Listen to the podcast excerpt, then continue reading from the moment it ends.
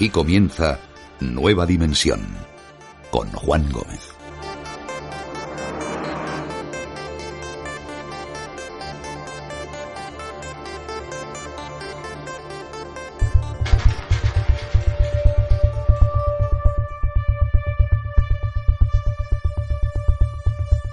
Muy buenas noches a todos. Como siempre, comenzamos nueva dimensión en busca de enigmas que nos sorprendan, historias en donde todos aprendamos, incluso por supuesto los que hacemos este programa. Como siempre, nuestras vías de contacto abiertas para todos vosotros en Facebook, en Twitter, en Instagram. ¿Preparados? Porque esta noche tenemos algo tremendamente especial para todos vosotros. Imaginad amigos que durante años trabajáis sobrevolando una de las zonas en conflicto más peligrosas del planeta. Imaginad que vuestro trabajo os lleva a ese lugar de manera repetida y sois testigos de excepción de ciertas cosas que pasan allí. Veréis, según un reciente baremo a escala internacional, se ha determinado que actualmente Afganistán es el país más peligroso del planeta. Los cambios a los que se ha visto sometido ese lugar le han alzado al puesto número uno. Cambios que ocuparon las primeras planas de todos los medios informativos y que ahora, de repente, han desaparecido de ese mismo mapa informativo.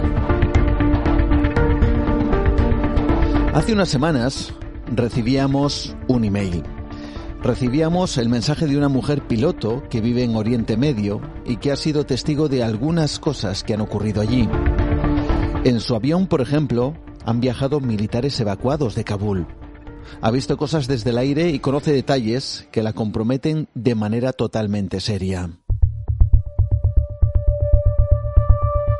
Su email, lo vais a escuchar de su propia voz, está vigilado y quizá la conversación que tengamos con ella también. Trabaja en una zona sensible del mundo y hay ciertas cosas que nos quiere contar. La situación que conoce desde el aire tiene muchas víctimas, incluida por supuesto la mujer, quien en ese lugar del mundo no vale prácticamente nada. Esta noche conectamos con un país indeterminado de Oriente Medio, que por seguridad no desvelaremos, así como la identidad de nuestra invitada, piloto de líneas aéreas, que se ha atrevido a hablar con Nueva Dimensión.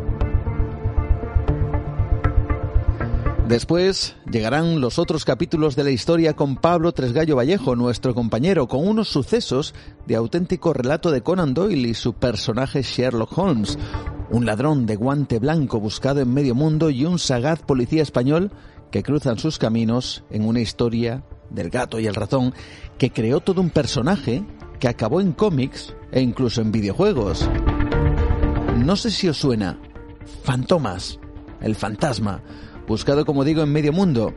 A pesar de que se conoció su rostro, su identidad real es todo un enigma y sus andanzas algo que no os dejaré indiferentes.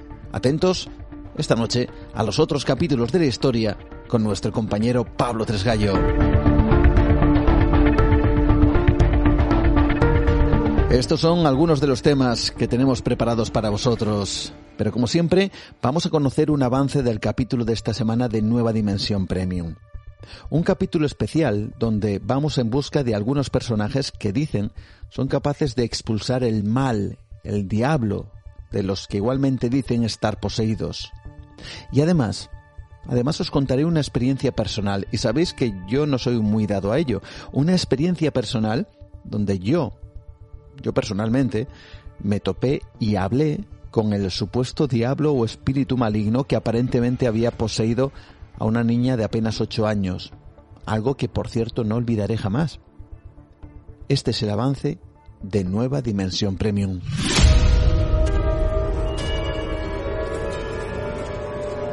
Una joven vecina de la alquería del niño perdido blasfemaba y escupía con las órbitas en blanco mientras una muchedumbre se agolpaba a la entrada jadeando y coreando extraños rezos.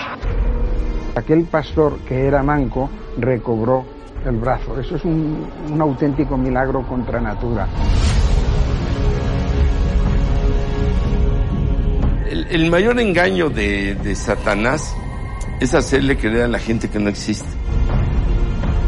Hay demonios de enfermedad, hay demonios por ocultismo, eh, satánicos que sacrifican niños, personas. cuando estaban realizando el exorcismo, eh, en muchas ocasiones se percibía un extraño y penetrante olor a azufre, ¿no? azufre relacionado con el demonio, ¿no? con, con el infierno.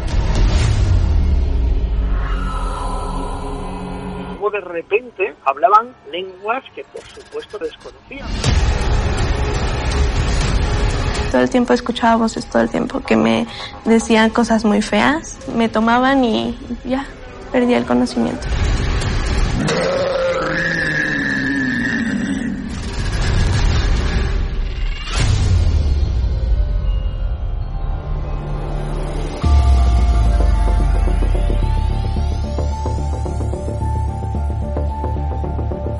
Y ahora sí, vamos hasta Oriente Medio a contactar con una piloto, identidad que no desvelamos, línea aérea donde trabaja, que tampoco podemos mencionar por seguridad, pero que nos va a hablar de lo que está viendo en toda esa zona del mundo.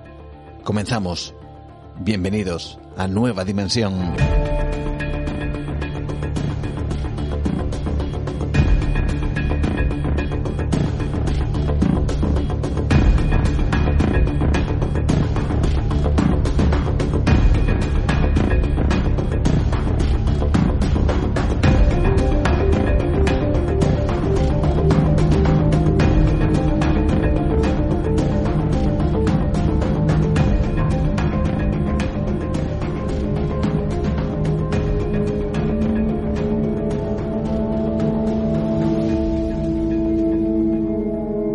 Sé si habéis reparado en ello, amigos, pero ¿os habéis dado cuenta que desde hace unas semanas ya no se habla de Afganistán? Fijaos qué tremendo. ¿Cómo es nuestro mundo, nuestra forma de consumir la actualidad? Una guerra de más de 20 años, miles de muertos, soldados, civiles, la lucha por el control de todo un país cuyos pretendientes se contabilizan a nivel internacional.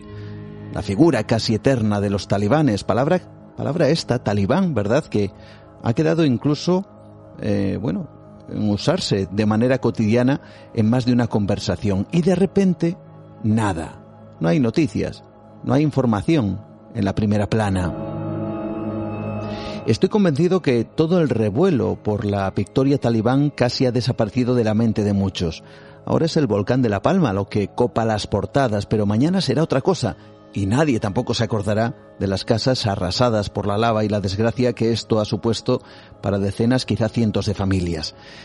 Sin embargo, hay personas que viven la realidad más allá de la decisión periodística de poner o no una noticia, porque están ahí, porque lo ven todos los días y porque quizás se asombran, como yo, que tras 20 años de guerra, basten tan solo unas pocas semanas para que la mayoría lo olvide. Por eso esta noche vamos a hablar con una persona muy especial cuya identidad vamos a proteger. Tan solo diré que es piloto de líneas aéreas en Oriente Medio desde hace más de 10 años, con experiencia en todo el mundo, en África, en Estados Unidos, en Europa, quien además vive en uno de estos países de Oriente Medio, que por supuesto no tampoco vamos a desvelar.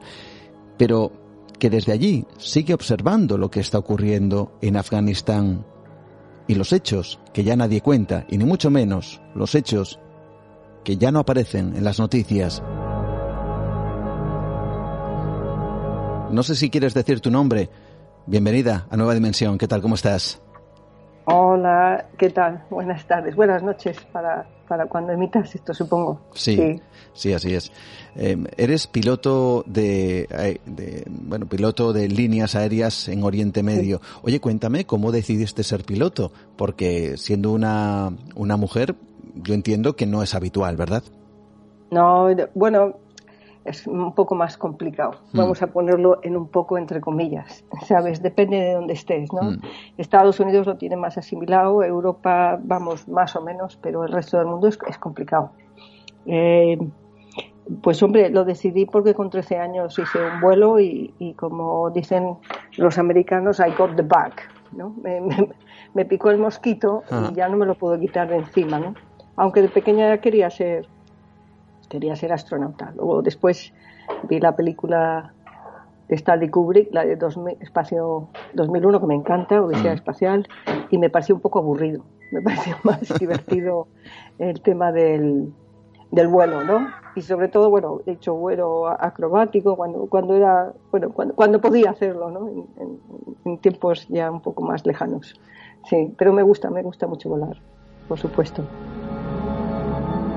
Has volado por diferentes lugares del mundo, diferentes países. Ahora te encuentras en Oriente Medio y estás observando, yo lo decía antes, cosas que ya han desaparecido de las noticias. ¿Cómo vive una persona como tú que ve lo que está ocurriendo a día de hoy en lugares, en puntos como Afganistán, que de repente Afganistán desaparezca del mapa informativo? Bueno, fundamentalmente la razón por la que te contacté, aparte de seguiros de hace ya muchos años, mm. me encanta vuestro programa y además me acompaña esos vuelos nocturnos que tengo mm. sobre Arabia Saudí durante horas y horas, pues me encanta, me encanta escucharos de fondo. Y, bueno, yo os contacté porque eh, ya después de tantos años de ver eh, todo lo que ha pasado, no solamente aquí, también en, en África, ¿sabes? y me doy cuenta de que todo tiende a, em, sobre todo lo que está pasando también en España, ¿no? Se tiende a polarizar y a simplificar de tal manera que, eh, digo, como sigamos así, no, no vamos a acabar ni bien ni vamos a llegar a ninguna parte, mm. ¿entiendes? Entonces me gustaría un poco clarificar la importancia no solamente de lo que está pasando aquí, sino de lo que está pasando en el mundo en general, con todo, con, con, los refugiados y en especialmente con el trato a las mujeres y a los niños, ¿no? En general. Hmm. En general. absolutamente. Eh, déjame antes focalizar un poquito en Afganistán porque me mandabas unas fotografías eh, y una de ellas me parece igualmente tremenda, ¿no? Un, al parecer un colegio eh, había mm, sufrido un atentado, no sé si una bomba, en fin, un atentado, habían muerto varios niños, nadie 12 habla... niñas oficialmente, porque era un colegio de niñas, no hay, no hay colegios mixtos en Afganistán, era un colegio de niñas, sí. 12 niñas, nadie habla de ello, ¿no? No, no, no. Yo sabía que había pasado algo gordo, estaba cerca del aeropuerto, en ese hicimos la aproximación y vi la columna de humo con fuego y sabía que había pasado algo gordo porque hombre, es habitual ver, pero no tan cerca del, aeropuerto, ¿sabes? Entonces esto fue en, mayo de este año. Y pusieron la bomba por eso, porque era un colegio de niñas. Mm. ¿Cómo es, cómo es eh, actualmente? Ha, habido un cambio tremendo, una vez más, en Afganistán, el centro de, muchas cosas. Vuelven los talibanes y una de las cosas... No estamos, sí, no, estamos autorizados a, a volar allí ahora mismo, ¿eh? Mm. Ni siquiera estamos autorizados a sobrevolar el país, de momento. Mm. Está todo completamente mm, bloqueado. Esto que comentan que los talibanes están cambiando un poco su, su imagen más allá de las fronteras de Afganistán, ¿qué te parece? ¿Es cierto para ti, no?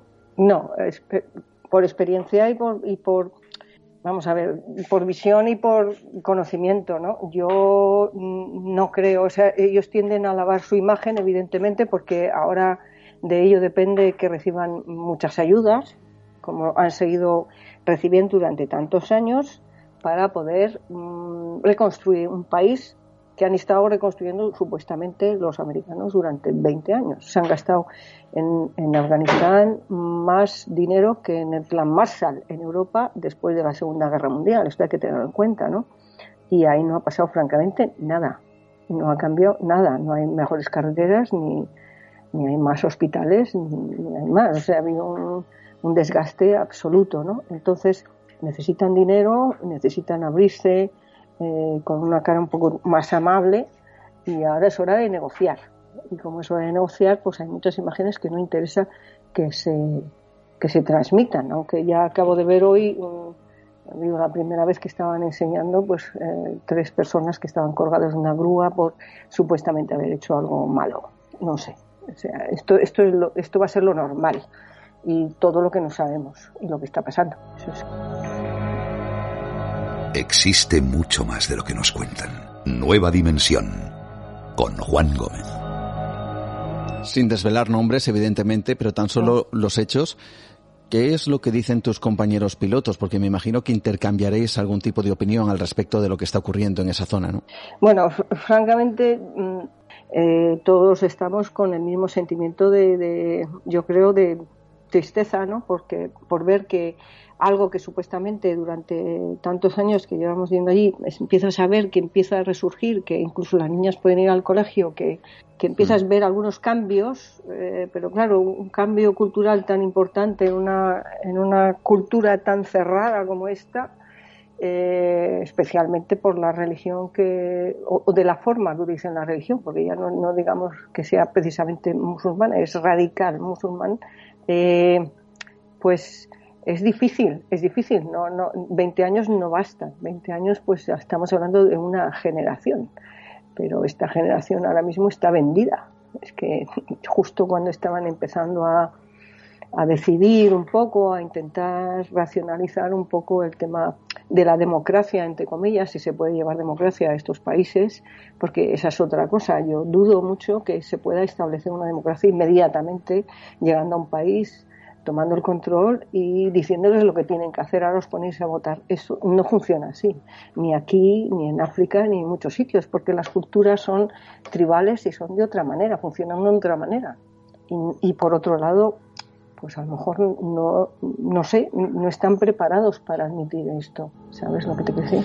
Sin duda alguna, cada lugar en donde se entra por la fuerza es muy difícil que finalmente la paz eh, reine bajo el yugo de quienes entran, independientemente de, de si es justo o no el, el, hecho de entrar e intervenir todo un país, como es en este caso Afganistán. Ya, ya se ah. sabe a nivel histórico, pues todo lo que ha ocurrido precisamente en ese lugar del mundo. Cuéntame, porque vamos a ir a una historia, me, me has enviado ah. una historia que es absolutamente real.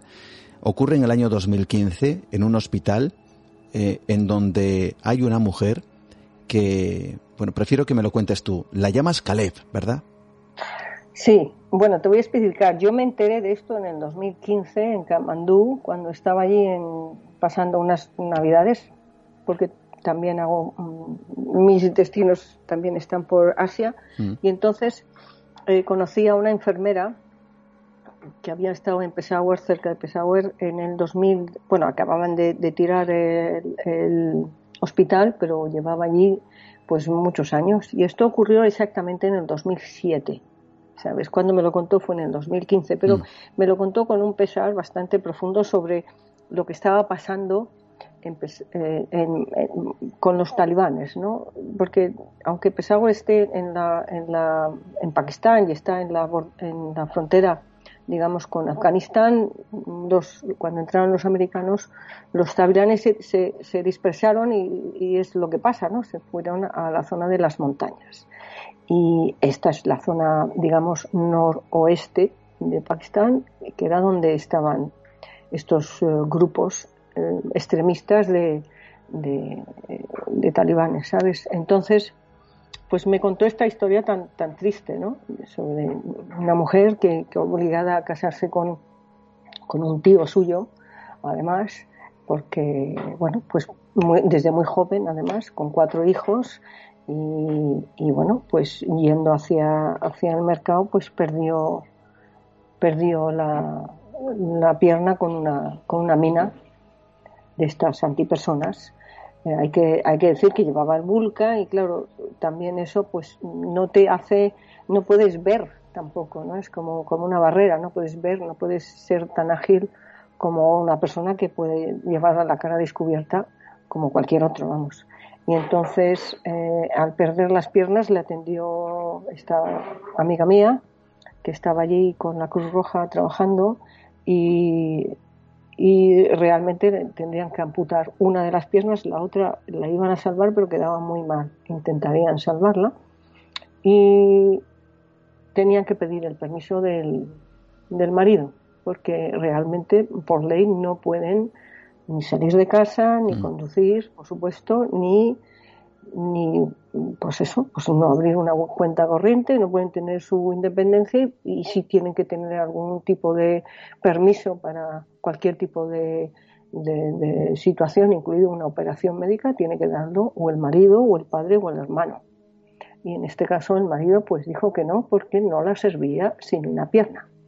Esa fue la historia que me contó. Tristemente, esta mujer eh, decidió no quedarse sin una pierna eh, porque ya había podría quedar repudiada de la casa y quería ir a ver a sus hijos y no quería vivir tirada en la calle mendigando porque es lo que dijo ella dijo yo, yo eso no es vida para mí y decidió pues volver a casa sin anestesia y sin nada la mandaron a casa para que muriera cerca de sus hijos con, con gran gangrena o sea es que es brutal eso es.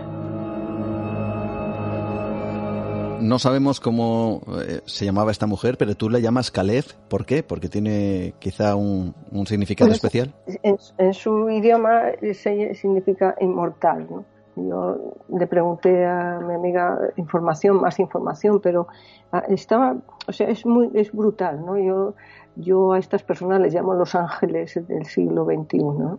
Estas personas que voluntariamente van a servir a estos, a estos hospitales, ¿sabes? Porque además ella me comentó, nos han bombardeado el hospital, no tenemos ni el único sitio donde podían venir las mujeres a parir. O sea, es que es, es que es brutal, es que ahora van a parir en una casa sin, sin, sin agua y sin condiciones higiénicas, donde la mortalidad es, es, brutal también. ¿Sabes lo que te quiero decir? Que es, es todo eh, tan duro que, que, bueno, la mujer me dice, no, no quiero recordar más de esa historia porque prefiero olvidarla, prefiero olvidarla para poder seguir trabajando. Pero sí, sí, la marcó muchísimo. Y a mí me marcó cuando me lo dijo, claro que sí, nunca se me olvidará. Una realidad oculta. Nueva dimensión. Con Juan Gómez. Me comentabas antes, a ti te controlan el email, ¿no? Incluso puede, Mm. puede que incluso esta misma llamada, este mismo, esta misma conversación. Pues es posible, es posible. Eh, la verdad es que lo he visto, porque ayer, no, antes de ayer tuve que cambiar otra vez el password y estoy utilizando autentificador. eh, de hecho, cuando te he llamado he utilizado un autentificador a través de mi móvil. O sea, es doble, doble chequeo, pero es que no lo sabes. Aquí, evidentemente, te vigilan. según lo que según lo que digas, ¿no? Mm. Según lo, de lo que hables. ¿no? Y, y más siendo mujer, porque allí donde vives, ¿cómo es eh, tu vida? ¿Relativamente normal o tienes algún tipo de norma? Bueno, nosotros cuando, cuando vienes de, de países, por así decirlo, somos los expats, los del- de, la zona de, de ¿no? de, la zona de Estados Unidos, bueno, también mm, Australia. O sea, los que somos de fuera y venimos de una, trabajando de una forma técnica, no somos tratados de otra manera, siempre y cuando tengas dinero, porque aquí es- esto es todo sobre la pasta, ¿no? Depende del dinero que tengas, es muy clasista, puedes moverte bien y de hecho debes de moverte bien y no hay mayor problema a no ser que tengas cualquier incidente. O sea, para ponerte un ejemplo, yo todavía tengo que ir a firmar el contrato del alquiler con mi ex pareja eh, porque me es más fácil. Tengo menos problemas Mm. si estoy con él, porque desgraciadamente yo tengo, tengo la forma de tratar a las personas por igual, tengo esa, esa mala costumbre, ¿no? Sean hombres o mujeres, y aquí no gusta. No gusta que tú impongas tu, digamos, tus condiciones siendo mujer. Es que es difícil, además. ¿eh? Y además, además lo veo hasta con los taxistas cuando se confunden y les digo, oye, mira, tienes que venir. Les molesta que les, que les corrijas. ¿no? Mm, caray. Es curioso, es, es curioso.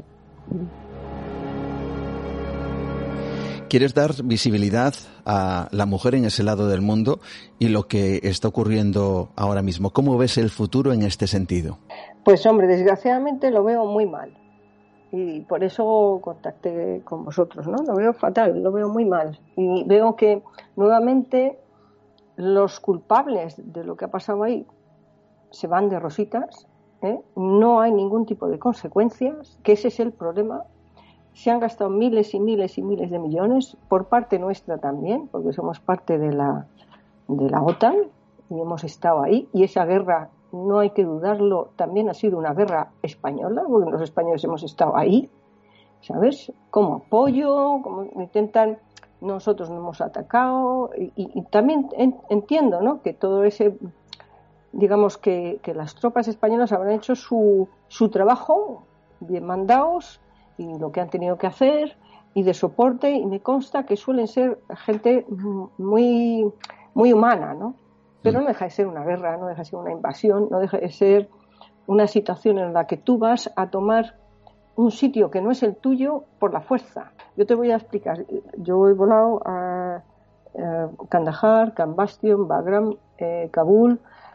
Kandahar y Kambastion son como unas ciudades pequeñitas, pero fue, o sea, Kandahar pues serían como unas 10.000 personas, ¿eh? con mm. unos muros de 3 metros de altura y pues yo te he visto drones, pues, pues unos 500 drones así a bote pronto, porque claro, hay un montón de hangares y eso es enorme, ¿no? Ya sé distinguir los, los drones que tienen cámaras de los drones que tienen misiles. Y esos drones están mm, despegan delante mío y a partir de los 10.000 pies, eh, de los perdón, de los 1.000 pies, eh, alguien desde, desde Estados Unidos toma el control, posiblemente alguien que no tiene ni conocimiento de dónde está Afganistán, tampoco le importa, y va a un mero objetivo que le han dado.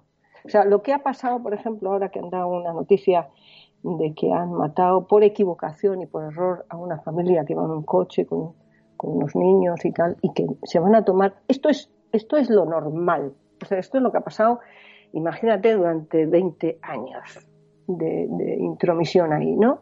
Ahora tú dime si no quiere esa gente de este país o la gente del país eh, destrozar o destruir esa gente. Y no solamente eso, si tú has matado con esa acción a miles de personas que hay en ese país, tomar revancha, porque realmente has causado un daño que podemos, podemos hablar del por qué, podemos hablar del inicio hmm. ¿eh? y no de las consecuencias, pero no deja de ser una sola persona la que está buscando.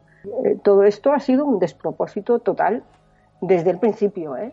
pero, pero pagado por, por mucha gente que no, no tiene ningún tipo ni de consecuencias ni de responsabilidad y que ha salido indemne y con muchos millones de, de, euros y de dólares mm. a través de esta acción. ¿eh? Comentas el inicio. Em, lo que quieras contarme acerca del 11S. Antes me decías, quizá si tocamos el 11S la gente va a decir otra vez lo del 11S, pero es que es el inicio de todo. Y claro, tú lo has vivido de una forma muy especial. Cuéntame lo que quieras y hasta donde tú puedas llegar. El 11S ocurrió hace 20 años, mm. septiembre. Hemos hecho ahora el, el aniversario. Yo estaba, de hecho, volando ese día y estaba volando a Santiago de Compostela. Eh, me acuerdo que íbamos de Mallorca y pasamos con Madrid Control y el controlador aéreo de Madrid nos dijo exactamente lo que estaba pasando en cada momento y yo pensé que se había colado alguien en frecuencia, algún loco, y que nos estaba contando una película. Cuando fuimos a, aterrizamos en Santiago y vimos, fuimos corriendo a la terminal, mm. Pues, pues nos dimos cuenta de que era real lo que estaba pasando. Tengo que decir a esto que eh, yo en, en 1991 me estaba sacando mis licencias de piloto en Pensilvania. Entonces yo volaba mucho por Nueva York entonces tengo muchas fotos de las Torres Gemelas porque mm. hacíamos una cosa, nuestros amigos nos reuníamos, íbamos con una Cessna 172 y volábamos a través de lo, que es el río Hudson. ¿No? Entonces eh, era, era muy curioso, llevábamos el vuelo de los de weekend, de, weekend fly, el, vuelo de los, de los fines de semana, ¿no? Entonces tenías que ir, era un vuelo completamente incontrolado pero era como ibas a través de un cajoncito, ¿no? Entonces, desde el río Hudson hasta mil pies podíamos volar incontroladamente, pero dando posiciones, pues dabas posiciones sobre eh, el Washington Bridge o dabas posiciones eh, a the Towers, cuando pasábamos eh, eh, justo al lado de las Torres Gemelas, o Over the Lady, cuando, cuando volabas sobre la, la Estatua de la Libertad, por ejemplo. ¿no? Entonces, dabas tu altura y tu posición. Si sobrepasabas ese pequeño cajoncito de mil pies, que son unos 300 metros, donde había helicópteros, en fin, había mucha gente, te podía mandar perfectamente, inmediatamente, un caza, porque estabas metido en una zona que estaba prohibida. Hmm. Y esto te lo comento porque, porque si, si nos movemos hacia el 11 de septiembre, no solamente un avión, sino cuatro aviones pudieron alcanzar su objetivo sin ser interceptados en ningún momento. Hmm. Además, con una diferencia pues, pues de 25 minutos entre unos y otros, que es, es, demencial. Entonces, hay una, hay una agencia, la North, North American Aerospace Defense hmm. Command, la NORAD, que le llaman ellos, que entre 10 y 15 minutos máximo, dependiendo de la distancia a la que estéis, está obligado a salir, interceptar y o bien tirarte abajo o, eh, o obligarte a aterrizar. Es un poco lo que ha pasado con el vuelo eh, no sé si recuerdas ahora en, Bielorrusia, ¿no? que obligaron a un vuelo de Ryanair a aterrizar, estás obligado, o sea, te interceptan y estás obligado. De hecho, te puedo comentar, así como a modo de, anécdota, hace seis años uno de nuestros aviones volaba tropas americanas desde Kabul hasta Dubái y el eh, comandante se fue al baño. El, el segundo de a bordo pues no, estaba muy conocido, no conocía muy bien el, procedimiento y cuando antes de pasar la frontera con Irán pues no dio la llamada de alerta, por así decirlo, de aviso de que iba a estar en tal punto, a, tal altura y a tal hora. Se le pasó y no dio ese aviso. No solamente eso, sino que le llamaron a través de frecuencia y no respondió. Para cuando el comandante volvió del baño, debió haberse tomado un café tardó como unos 10 minutos, ya estaban interceptados y tuvieron que aterrizar en Teherán con tropas americanas. Esto no se sabe, pero bueno, podría haber sido un problema muy gordo, salvo que uno de los coroneles que llevaban a bordo llamó al Pentágono.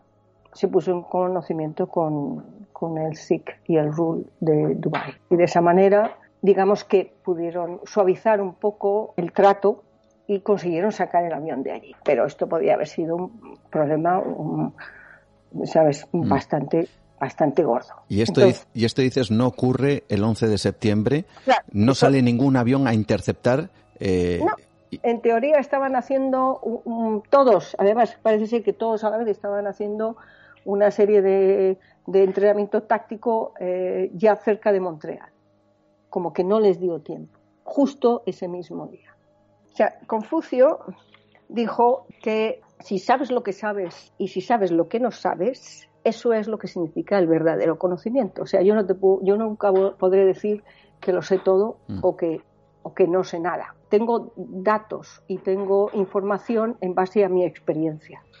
Entonces, según voy poniendo una cosa junto a la otra, hay muchas cosas que no cuadran sobre lo que pasó ahí. Y puedo hablar un poco más, si quieres, puedo decir también mm que si tú basas el hecho de que tres edificios, o sea, si contamos el Pentágono, las dos torres gemelas, bueno, el, World Trade Center 7, eh, esa es otra historia también a, añadir, porque aparentemente, pues eso se, fue una explosión controlada, aunque ellos dijeron que se cayó. Pero digamos que, que estos tres edificios fueron tirados abajo por 19 personas musulmanas, la mayoría son de Arabia Saudí, que van en contra de 400 billones, 400 billones gastados en, un sistema de defensa eh, aérea y aeroespacial de la zona. a mí me parece bastante brutal. ¿eh? ¿Y, con qué atacaron? Pues con navajas si te pones a plantear eh, el efecto sorpresa y todo esto, que es a lo que alegan ellos, estando en, una alarma máxima y sabiendo que iban a recibir un ataque, a mí francamente hay muchas cosas que no, que no me cuadran. Eh, hay un periodista que es conocido, que ya falleció en el 2007, Jim Marsh, que escribió un libro muy interesante que se titula The Inside Job 9-11, que yo recomiendo que da datos específicos, además, de las cosas que no cuadran, ¿no? de lo que no, no llega a explicar el por qué. Podría hablar de, encontrar restos de termomite. Es una, es una especie de aleación entre aluminio, aluminio y óxido de carbono. Los, los que tengan de química entienden un poco más, que reaccionan ante el calor y cuando, cuando funden con el acero es una fusión que no para y sube hasta 3.000 grados. Bueno, pues había restos de este tipo de material en todo lo que eran los restos del 11 de septiembre. Da la sensación que se ha intentado también tapar. O sea, se gastaron 85 millones en el caso de Mónica Lewinsky, por ejemplo, para, para darte un ejemplo, ¿no? Con, mm. El famoso caso con Bill Clinton, ¿no? y no se han gastado ni 15 millones de dólares en el estudio de las Torres Gemelas. A mí esto me, me, supera, no sé qué es lo que están intentando tapar ahí, ¿entiendes?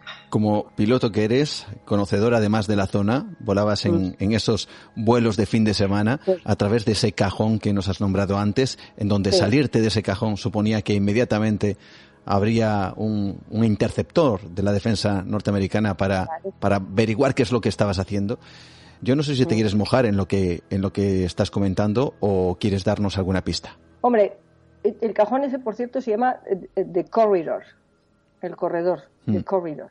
Y cuando ibas subiendo hacia el norte, ibas por la por la zona este, por la costa oeste, o sea, estabas cerca de las Torres Gemelas, el Empire State Building, ¿sabes? Era, muy bonito, era un vuelo muy mm. bonito, ¿no? Y luego al bajar, pues iba por el Washington Bridge y ibas a, sobre la, Over the Lady, ¿sabes? era muy bonito, era, una experiencia estupenda, fue una experiencia estupenda.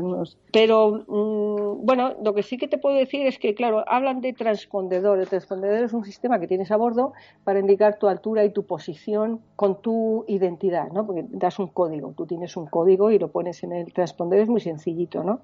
Entonces, eso así te tienen los controladores eh, localizados. Hmm.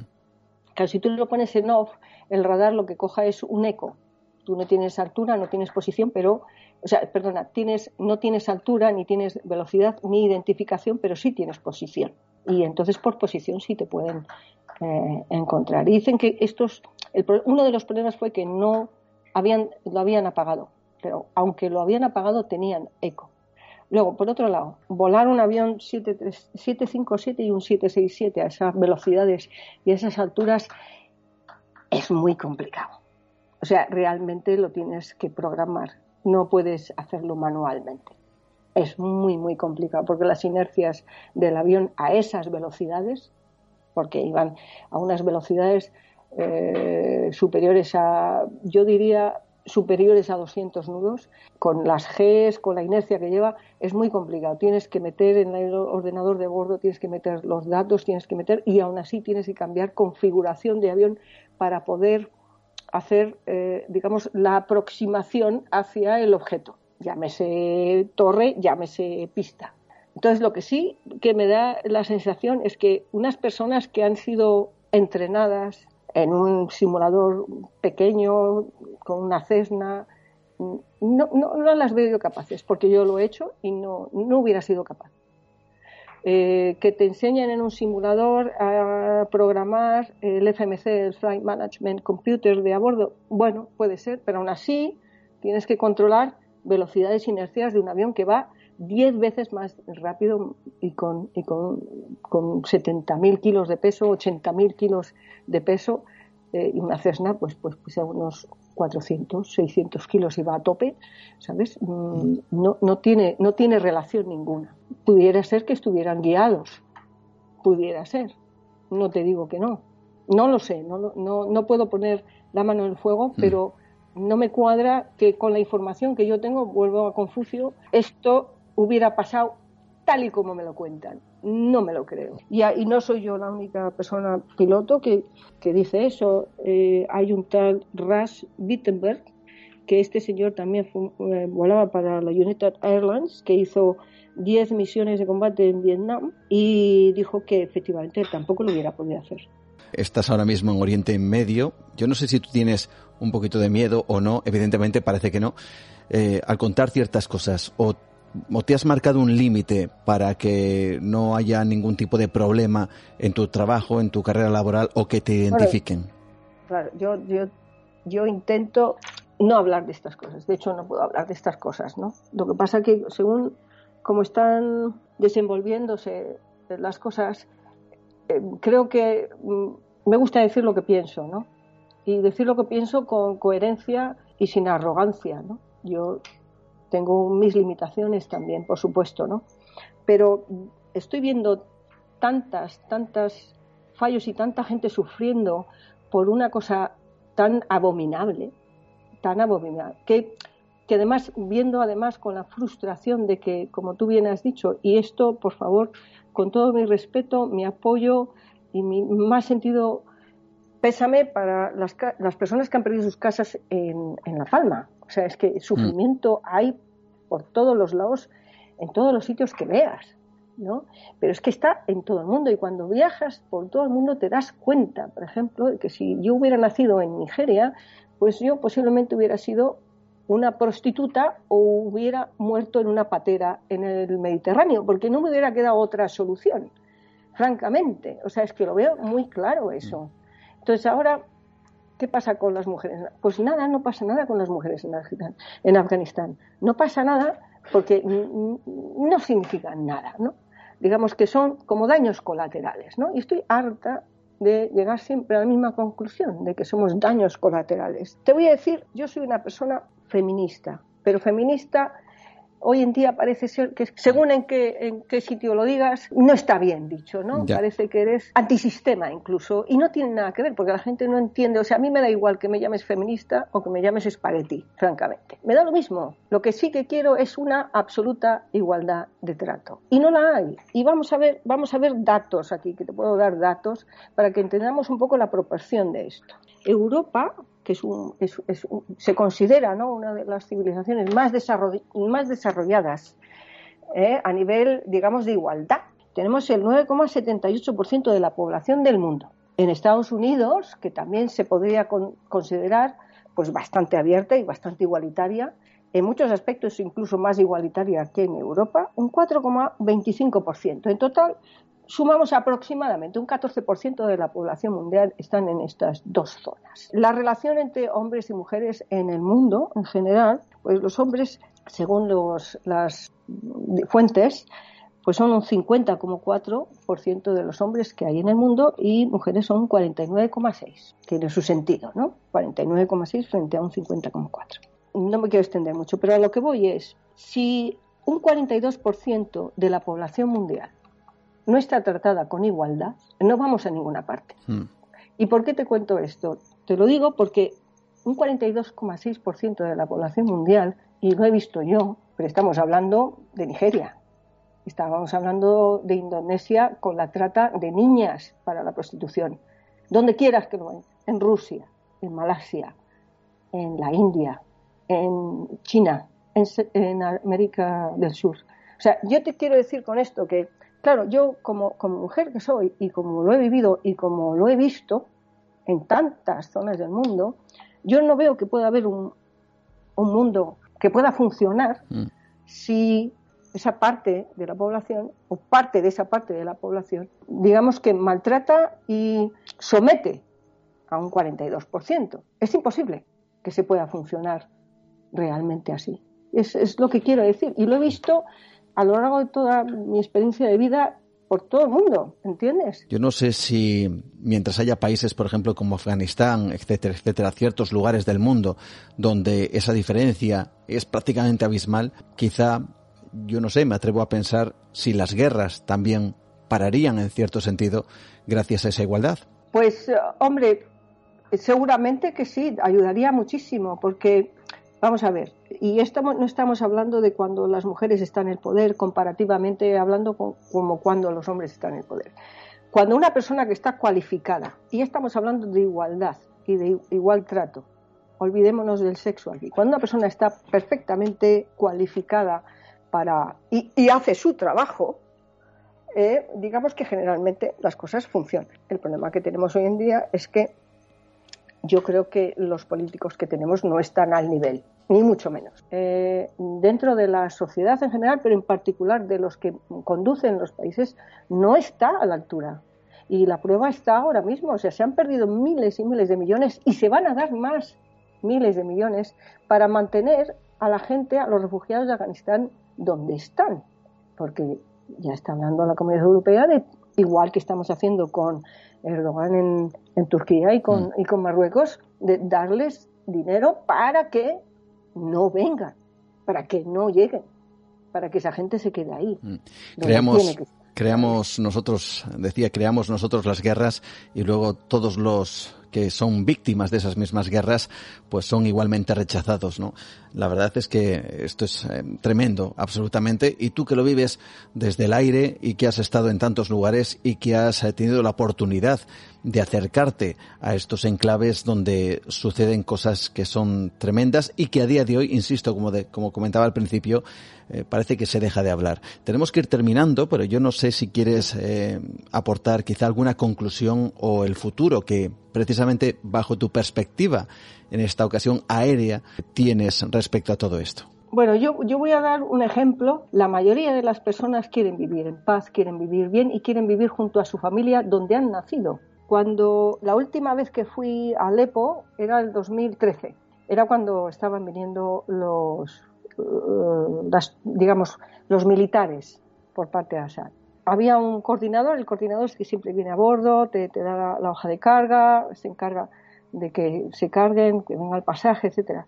Y era un señor muy agradable, muy agradable y le encantaban los aviones y entonces él, su hobby era eh, tener un, un ordenador en casa y hacer el Flight Simulator. Entonces, siempre venía y me preguntaba cosas del avión, no sé, este es el instrumento tal, que sabes, un poco todo sobre la cabina, ¿no? Y mm. hablando de todo esto, eh, porque ya cogí, cogí, confianza con él, y este era, me acuerdo, el, último vuelo que hice allí, él me preguntó varias cosas, y entonces yo sabía que eh, las tropas venían y que iban a coger Alepo. Entonces le pregunté, oye, ¿qué, vas a hacer ahora cuando vengan? ¿Tienes algún sitio donde puedas ir y tal? Y me dijo, estos, cuando vengan, pero tal cual te lo digo. No era un señor que tuviera hijos ni tenía familia, pero vivía con su madre. Dice, yo mm. compro dinero, compro, perdona, compro el pan y compro comida en el supermercado y me pongo a jugar Fly Simulator y que pasen. O sea, tal cual me lo dijo, me dejó tan descolocada, ¿no? que yo no sabía Le daba igual. Porque, claro, yo me quedé mirándole diciendo, pero hijo mío, pero, pero ¿sabes lo que me estás contando? Y efectivamente, o sea, en dos meses no existía ya, o sea, prácticamente no estaba. Lo último que supe de él, porque había un compañero que trabajaba y que le conocía, es que había acabado por Cairo, que estaba en Egipto. O sea que por lo menos sé que puedo escapar. Pero con esto te quiero decir que es que cualquiera de nosotros, y además es que encima Siria, que es una gente maravillosa, súper educada, muy moderna, o sea, Siria tenía un 3% de paro. Y la gente era, mm, ya te digo, muy moderna, europeizada, se podía hablar con ellos de todo, tenían, tienen sentido del humor. ¿Qué ocurre? Que siempre hay extremismos, pero igual que lo tenemos en cualquier sitio, igual que mm. hay extremismos, y tenemos extremismos en España a otros niveles, igual, igual, igual que hay en Estados Unidos sobre la religión cristiana, que nadie parece meterse con la religión cristiana, pero también te digo que hay muchos extremismos en muchos aspectos, por muchas cosas, ¿no? Pongamos el foco también en ciertos lugares en donde ya prácticamente nadie, nadie recuerda, a pesar de haber sido foco mediático hace tan solo unas semanas, como puede ser Afganistán o como puede ser cualquier otro lugar del mundo donde ocurren cosas como esta. De verdad, mm, no, no sé cómo despedirte porque no decimos tu nombre, pero agradecerte evidentemente esta opinión. Sabemos que te controlan eh, el email, no sabemos si controlan esta conversación, pero en cualquier caso estás a miles de kilómetros y sin embargo te sentimos seguramente como acabas de comentar eh, con esas emociones, ¿no? con esa forma de hablar acerca de todas las cosas que están ocurriendo y gracias por compartirlas con nosotros. De nada, un placer. Espero que llegue que llegue el mensaje a alguien es, que esperemos que sí. de alguna manera. Esperemos que sí. Muchas gracias. Muchas gracias a vosotros. Un saludo y seguir así. Gracias por acompañarme. Gracias. Nueva dimensión. Un viaje por el terreno de lo imposible.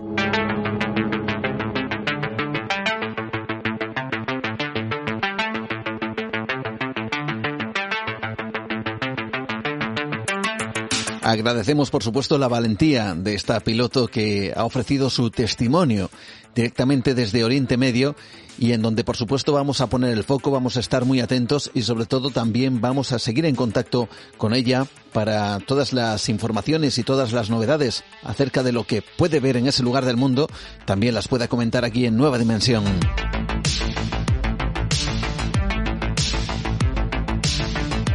Entrevista exclusiva que hemos traído para todos vosotros aquí en el programa de esta noche. Y seguimos adelante, seguimos avanzando, recordando, como no, nuestras vías de contacto en Facebook Nueva Dimensión o mi perfil Juan Gómez Ruiz. Twitter, arroba Nueva de Radio, Instagram Nueva Dimensión Radio o nuestro email nueva de radio arroba gmail.com. Seguimos adelante, seguimos avanzando y antes de continuar dejadme que os recuerde ciertas citas. Lo primero, agradecer a todos nuestros amigos en Córdoba, en Montemayor, en un pueblo impresionante, precioso como pocos, en donde hemos sido acogidos de manera excepcional para participar en unas jornadas junto con eh, otro querido amigo como es Jesús Callejo y hablar de estas cosas que tanto nos gustan. Así que gracias, un fuerte abrazo a Córdoba, a todo el pueblo eh, de Montemayor, a todos los eh, que han participado y a toda la organización, a Toñi Bepa, al ayuntamiento, al alcalde y a todos aquellos que han querido participar y asistir a esa jornada especial llena de misterios. Y de Córdoba hasta Toledo, porque mañana mismo, mañana sábado, hoy es, bueno, hoy es técnicamente sábado, así que vamos a decir eso de hoy mismo, hoy sábado, estaré en Toledo, en ese congreso especial de misterios, enigmas de la historia que realiza cada año Editorial Planeta, aunque hubo un parón. Eh, en estas eh, últimas épocas, como todos sabemos, por la pandemia, pero ahora regresa ese congreso especial de manera presencial. Es el octavo o la octava edición de este congreso y me gustaría, para todos aquellos que quizá tengáis, quién sabe si la oportunidad de acercaros todavía, pues eh, alguna información respecto a ese congreso, gracias a uno de los organizadores como es Josep Guijarro, que le tenemos esta noche con nosotros. Josep Guijarro, ¿qué tal? Muy buenas noches, bienvenido, ¿cómo estás? Muy buenas noches, Juan, un placer saludarte. Qué ganas teníamos ya de poder comunicarnos con la gente de tú a tú, ¿verdad? Y, como tú dices, de podernos ver las caras. Hemos tenido un año eh, muy extraño de, pandemia, ¿verdad? Desde el 2019 que el bichito nos acosa y que nos eh, va eh, robando la sonrisa. Y, yo creo que, por fin, cruzo los dedos, ¿eh? Mm. vamos a tener un, un, congreso en el que vamos a poder vernos las caras, aunque con mascarilla, lógicamente, mientras estemos dentro de la sala de conferencias, pero hemos reunido un cartel excepcional entre el que estás tú, eh, como no podía ser de, de, otra forma, y en un lugar eh, también muy especial. Por tercer año consecutivo viajamos a Toledo, al Palacio de Benacazón, que es una obra de arte que está en uno de esos rinconcitos perdidos, además un lugar tan céntrico como es la, la, la, plaza, ¿no? el centro neurálgico de, de, Toledo, ahí en uno de esos rincones está ese palacio de, de Benacazón, que fue cárcel de la Inquisición y donde ahora, ¿verdad?, eh, los herejes vamos a contar nuestras uh, historias ese próximo primer fin de semana de octubre. Es impresionante y casi te has adelantado porque qué lugar este Palacio de Benacazón, ¿verdad? Impresionante que merece la pena solo por, por verlo y por conocerlo, ¿no? Merece la pena y de hecho, fíjate, el año pasado tuvimos la oportunidad de ver más dependencias porque eh, organizamos en el piso superior una exposición de objetos, eh, vamos a decir, misteriosos, malditos y a veces encantados, y, nos dio una perspectiva desde arriba de lo que es el patio, un patio excepcional que está conservado eh, por Caja Rural y que obviamente eh, dispone pues de, todos los privilegios de, de, lo que es una obra medieval mozárabe y, luego vamos a tener oportunidad, como es lógico, de entrar a la sala de conferencias, que nada tiene que ver con el resto, ni con la fachada, ni con el patio, porque es un edificio ya moderno y preparado para que pueda albergar a esas 100 personas, ¿eh? no más, algo menos con las cuestiones de las restricciones. Mm.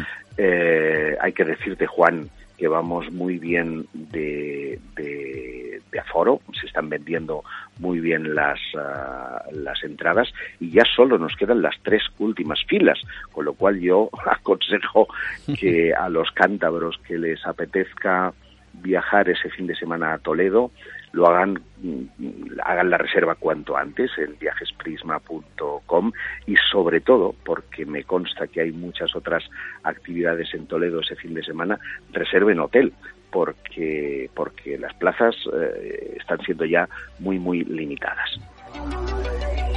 Uno de los congresos, yo diría de los más consolidados en España, ya es la octava edición, Congreso de Misterio y Enigmas de la Historia. Y cuéntanos brevemente, tú has adelantado, evidentemente voy a estar yo, pero ¿quiénes nos vamos a encontrar?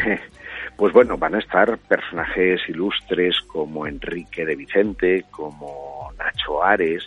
Vamos a tener a un exorcista en vivo y en directo Mm. el padre eh, Manuel Acuña, que es autor de un libro que se llama Combate contra el Mal, en el que describe muchas de esas experiencias eh, enfrentándose cara a cara con, con Satanás, con el diablo, y dicho de sea de paso, él va a acompañarnos, como tú y como el resto de ponentes, durante la noche del sábado a una actividad extra, que es un recorrido, en este caso teatralizado, que termina eh, con un proceso inquisitorial.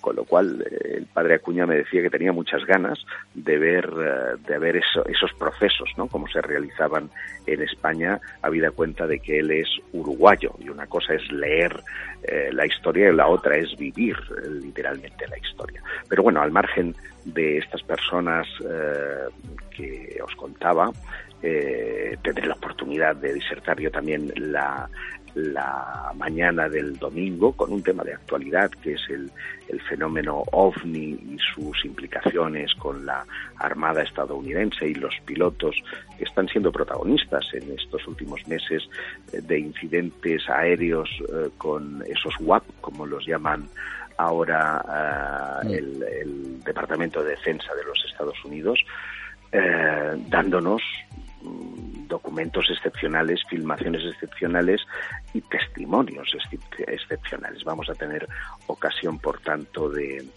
de, poder verlo. Y luego hay un par de conferencias que a mí me interesan muchísimo. Una de un personaje que tal vez no sea muy conocido, pero ha llevado a cabo una investigación profunda sobre el grial, y se, llama Sergio Solsona y nos va a mostrar cosas realmente nunca vistas del Santo Grial de Valencia, de proyectando mm, eh, imágenes que os aseguro no os van a dejar indiferentes. Y luego hay una parte, eh, vamos a decir, conspiracionista, que es la de Cris Martín Jiménez, que es eh, autora de un montón de libros que tienen como punto central el Club Bilderberg.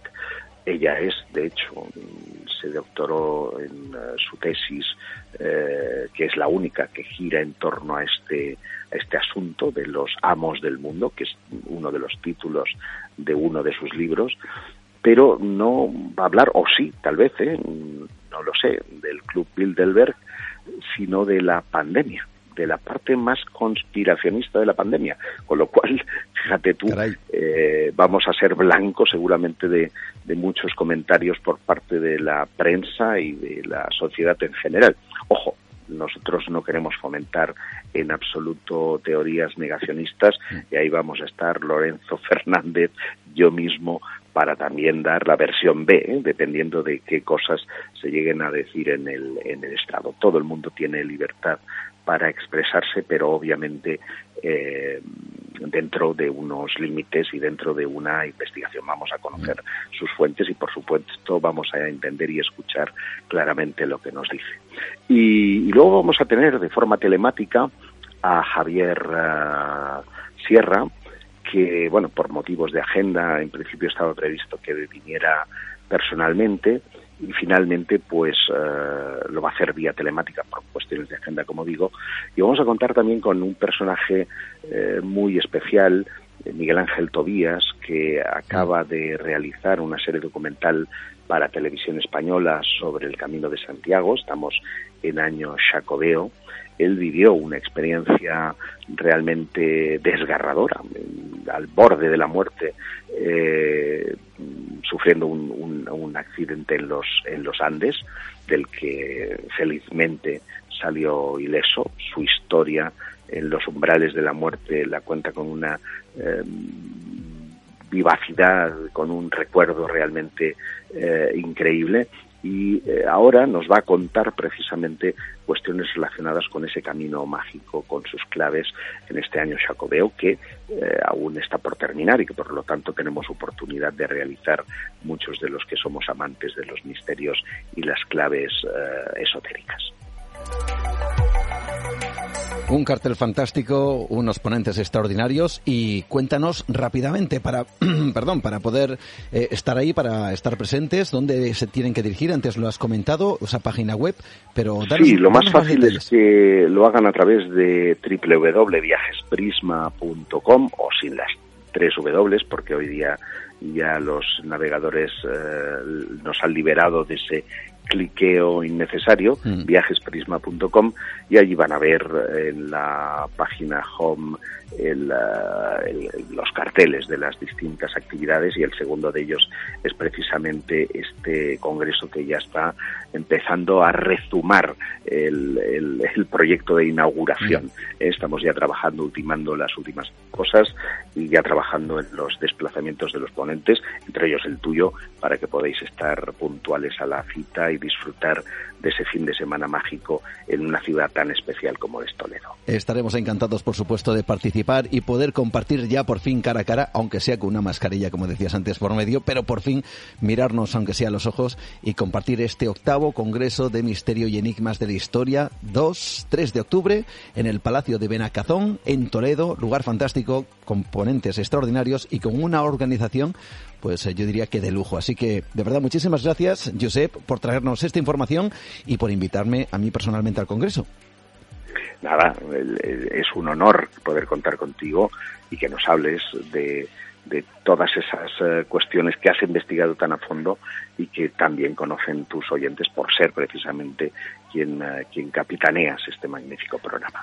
Un fuerte abrazo y nos encontramos y nos vemos dentro, dentro de muy poquito, Josep. Un abrazo.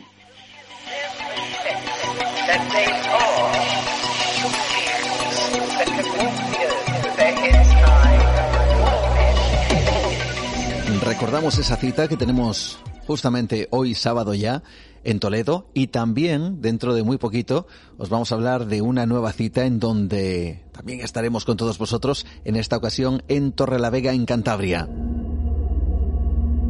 Lo que sí ya está confirmado es que el día 13 de noviembre también estaremos en Zaragoza compartiendo este programa Nueva Dimensión en directo para todos vosotros. Y ahora antes de continuar, me gustaría trasladaros un instante, tan solo un momento, a nuestro universo expandido llamado Nueva Dimensión Premium, donde hablamos de los exorcistas aquellos personajes que dicen tienen la capacidad de sacar el espíritu maligno, unos hablan de diablos, incluso del interior del cuerpo de algunos que dicen han sido poseídos por estos malvados, vamos a decir, espíritus que parece que alimentan también muchísimas películas, muchísima literatura y muchísimas historias que desde luego tienen el misterio como telón de fondo y también como auténtico protagonista. Yo tuve una experiencia hace unos poquitos años con una niña, tan solo tendría unos ocho años, donde sus padres comunicaron conmigo porque estaban convencidos que un espíritu, algo maligno, había entrado en ella y además, bueno, transformaba toda su personalidad. Incluso la propia niña aseguraba que esto era así.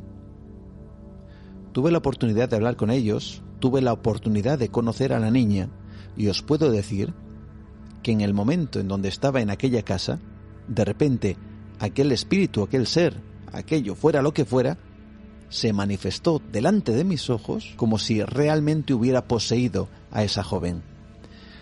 Yo no sé qué decir, yo no sé qué, qué es lo que ocurrió allí.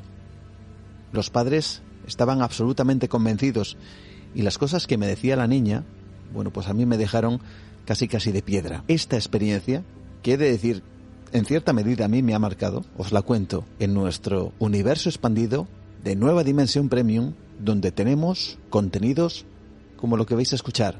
Este es un avance.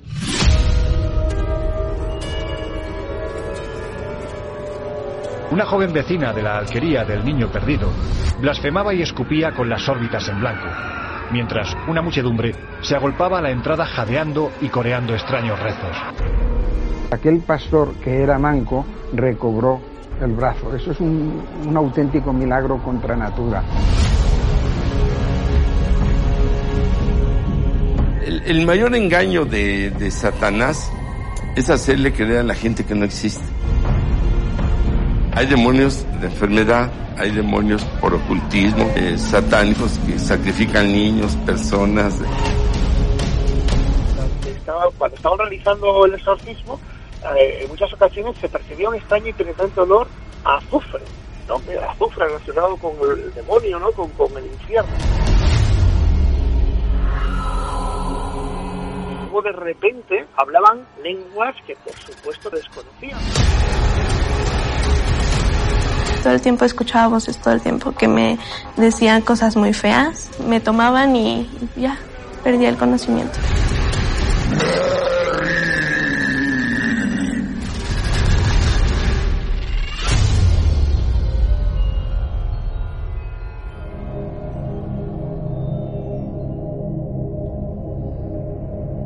Ahí está el avance del capítulo de esta semana de Nueva Dimensión Premium, así que gracias a todos por vuestro apoyo y por dar ese paso, ese salto más para que Nueva Dimensión siga adelante.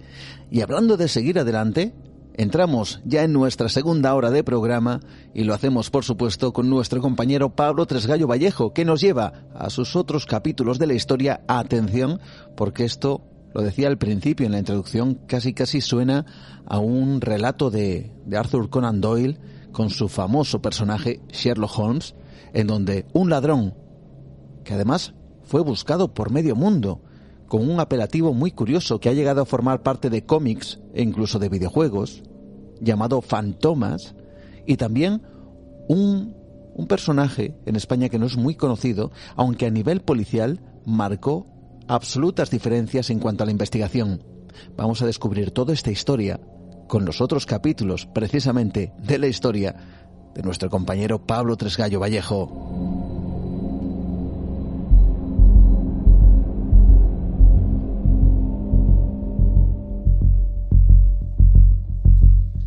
He de reconocer amigos que a mí siempre me han gustado los cómics. Cada personaje pues hacía que de alguna forma te transportara a esa aventura, a ese universo, a esos lugares, a esos viajes realmente fascinantes que conseguías hacer gracias a la magia de aquel que dibujaba esos mismos cómics. Y fijaos qué, qué emocionante, ¿no? Poder vivir auténticas aventuras sin moverte prácticamente de casa. Y es cierto que yo tenía, yo me imagino que por gustos, unos personajes mmm, favoritos respecto a otros. Y también es cierto que entre ellos también porque puede que me pillara, no sé si muy de lejos o, no, sé, no sé exactamente por qué, pero había uno que se llamaba o se llama Fantomas, que yo no tenía la verdad demasiada vinculación o demasiado interés por conocer sus historias. Bueno, pues muchos años después resulta que llega nuestro compañero Pablo Tresgallo Vallejo y me va a hablar de este personaje. Y resulta que este personaje no es de un cómic, resulta que fue real y además que tiene una vinculación directa con España, una vinculación en lo que sería además un auténtico juego de el gato y el ratón entre un ladrón y un policía. Una vez más, las historias, los otros capítulos, en este caso de la historia de Pablo Tresgallo Vallejo, no dejan de sorprenderme. Pablo, ¿qué tal? Muy buenas noches. Bienvenido, como siempre, a Nueva Dimensión. Hola, buenas noches, Juan. ¿A ti te gustaban los cómics? ¿Te gustan los cómics? Yo era de cómics, pero de los de Ibáñez, de Muerte de Filemón, de Escobar, de Zipizape, de Pepe Gote, o sea, no, no de superhéroes y tal, no, eso nunca me ha gustado mucho. Me ha gustado más ese tipo de, uh -huh. de cómic, ¿no? Muy, muy español, ¿eh? Sobre todo Mortadelo y Filemón era súper fan. Bueno, lo sigo siendo, por supuesto. Sí, señor, el gran Francisco Ibáñez, el creador de muchos de los eh, grandes héroes o antihéroes o yo no sé si decir personajes desventurados en muchas ocasiones que vivían auténticas aventuras, curiosamente. Bueno, también el Corsario de Hierro, el Jabato, de ese tipo también también me gustaba. Lo que no me gustaba ya es superhéroes, o sea, no hay cosas de Spider-Man, de Batman mm. o de otros grandes héroes que luego se han hecho muchas películas y sagas y demás. No, me gustaba más un poco lo más nacional. Bueno, yo no conocía apenas, es decir, la historia de Fantomas, este personaje, y mucho menos que se inspiró en alguien absolutamente real. Sí, vamos a hablar de varias cosas, entre ellas de Fantomas, y bueno, el, nombre se le pusieron en Francia, y luego ese cómic tiene su origen en el mismo país, en el país galo, y se basó un poco en las aventuras del personaje real que vamos a ver hoy, entre otras, entre otras muchas cosas. Claro. Tenemos que remontarnos a qué época para conocer todo esto, porque os garantizo, amigos, que os va a sorprender de cabo a rabo, absolutamente. Bueno, vamos a ir a, principios del siglo XX.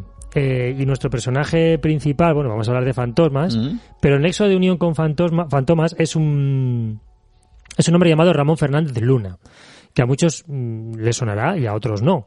Ramón Fernández Luna fue un innovador en lo suyo, ahora veremos en qué era, y como vemos que son este tipo de personajes que viven en una época en la cual ellos rompen con la, con la línea que se sigue hasta ese momento. Mm. En este caso vamos a hablar de una determinada profesión, y él rompe con ello, ¿no? sobre todo influenciado por, por lo que él conoce y por lo que él sabe que se hacen en otras policías de Europa. Bueno, ya ha dicho policía, podemos hablar de un policía. Ya está, ya está desvelado parte del misterio. es. Ramón Fernández Luna, pues ¿quién era este hombre? Pues como digo, era un comisario de policía, había nacido en, en Almadén, en la provincia de Ciudad Real, en 1867 y fue un pionero, como digo, en su trabajo, introduciendo nuevas técnicas muy modernas para la época en temas de investigación policial en España. Le llamaban incluso el Sherlock Holmes español y era respetado incluso por los propios delincuentes eh, que le llamaban Don Ramón. Incluso los propios delincuentes le tenían muchísimo respeto, ¿no? Y además el Sherlock Holmes español pues ya dice mucho de él, ¿no? Siempre fue un hombre muy inquieto, le gustaba mucho investigar, incluso cuando era muy jovencito le gustaba visitar edificios abandonados, a ver si veía fantasmas o espectros y cosas de esas, le gustaba siempre mucho ese tema. Tras su traslado a Madrid, cuando era un, chaval, eh, su interés siguió creciendo hasta que ingresó en el cuerpo de vigilancia, que es uno de los orígenes del Cuerpo Nacional de Policía. Destacó muy rápido por su forma de investigar sobre todo, su ascenso fue también meteórico y se convirtió en jefe de comisaría de distrito en poco tiempo. Fue entonces cuando introdujo esos métodos modernos de, investigación policial que en España eran pues bastante, digamos, eran totalmente novedosos porque en España hasta ahora no, se habían hecho, ¿no?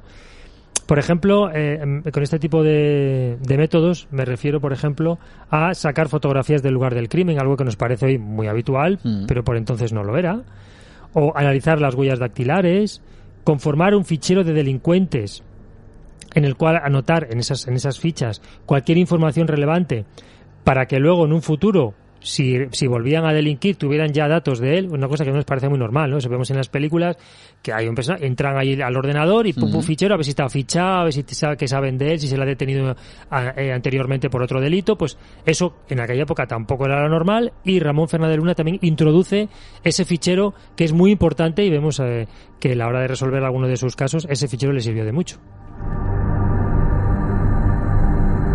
Nos quedamos con este nombre, Ramón Fernández Luna, y ya solo con estos datos uno se podría imaginar que si llega a haber nacido en otros lugares se habrían hecho series, películas absolutamente de este hombre, pero sin ninguna duda. Si vemos eh, series de ficción, ¿no? Como se me viene a la mente, ¿no? CSI y tantos otros, eh, eh, bueno, de, de corte policíaco, bueno, pues este hombre, sin duda, era un auténtico protagonista y además transformó la forma de actuar de la policía de la época. Sí, mira, en 1912 crea la primera Brigada de Investigación Criminal. Él fue el creador de esta brigada, ¿no? Brigada de Investigación Criminal, que nos suena muy americano, pero... sí, es, casi un CSI, sería un BIC o algo así, pero bueno, es una brigada que está dedicada exclusivamente a investigar estos crímenes, ¿no? Siendo comisario, lo trasladan a Barcelona. Bueno, le obligan a trasladarse a Barcelona, pero él se niega a ir solicita una excedencia y durante un tiempo trabaja como detective privado, aunque finalmente se acepta ese trabajo en Barcelona y se va allí. A lo largo de su carrera, fueron muchos los casos resueltos, eh, proporcionándole, como digo, mucha fama, porque eran casos muy mediáticos, mm. casos que han llegado incluso hasta hoy, que se han hecho incluso series y películas, y se convirtió en un personaje legendario de la policía española. Es uno de los personajes mm, Probablemente las eh, eh, bien personas que nos escuchan, que son policías o que han o que se han preparado posiciones para policía o que les interesa este tema, probablemente el nombre de Ramón Fernández Luna, por eso he dicho que a mucha gente igual le suena, ¿no? Porque digamos que es un personaje mítico dentro de la investigación criminal y de la policía española. Algunos de estos casos fueron especialmente mediáticos, como dije al principio, con muchísimo eco en la prensa de la época. Es decir, todo el mundo conocía estos casos. Y nos pasa hoy en día, ¿no? Hay muchos casos que cualquier persona que le preguntes conoce ese caso porque los medios de comunicación se han hecho gran eco y todo el mundo sabe esos casos, ¿no? Vamos a hablar de tres concretos, son muchos, ¿eh? pero he elegido tres que son probablemente los más mediáticos y los que siempre se relaciona, con los que siempre se relaciona a Ramón Fernández Luna. Uno de ellos es el crimen del capitán Sánchez. Crimen del capitán Sánchez. Que es de 1913. Este es uno de los casos muy mediáticos, del cual también se hizo una película.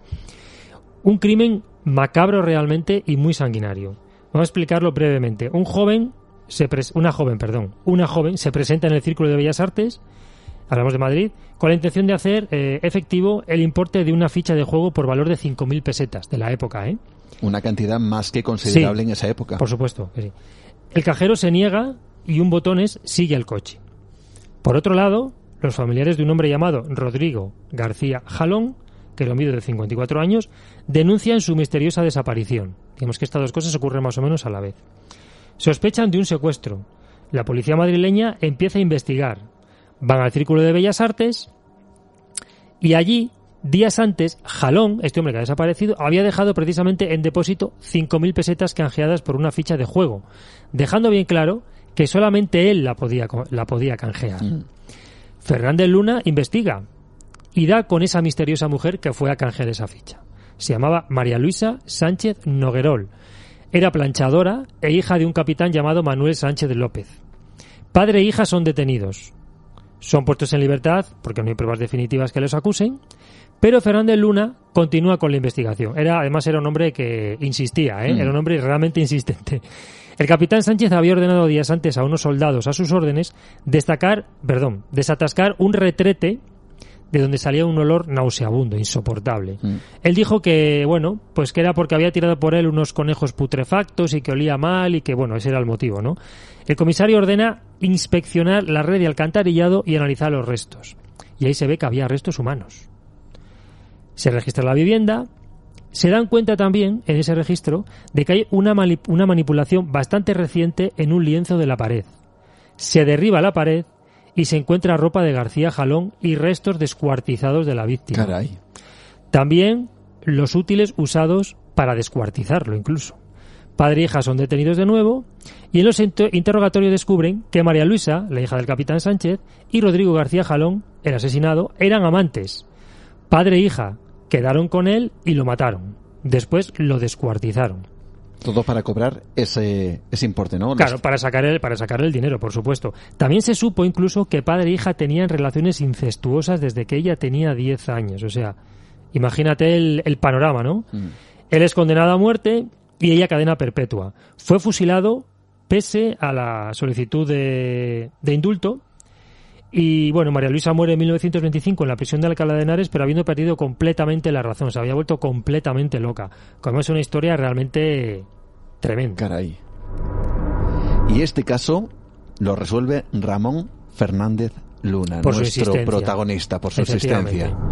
Comentabas tres casos que desde luego nos van a impactar. Este es el primero, pero también es un poco para que veamos la importancia, porque hablamos de esa época, principios del siglo XX, decías el primer caso, año 1913, y en donde, claro, la, la metodología policial pues nada que ver con lo que tenemos ahora, claro, mucho menos. Hoy en día ese, ese crimen se hubiera resuelto fácilmente pero hablamos de la época, ¿eh? de, los medios que tenían y, del tipo de investigación que había.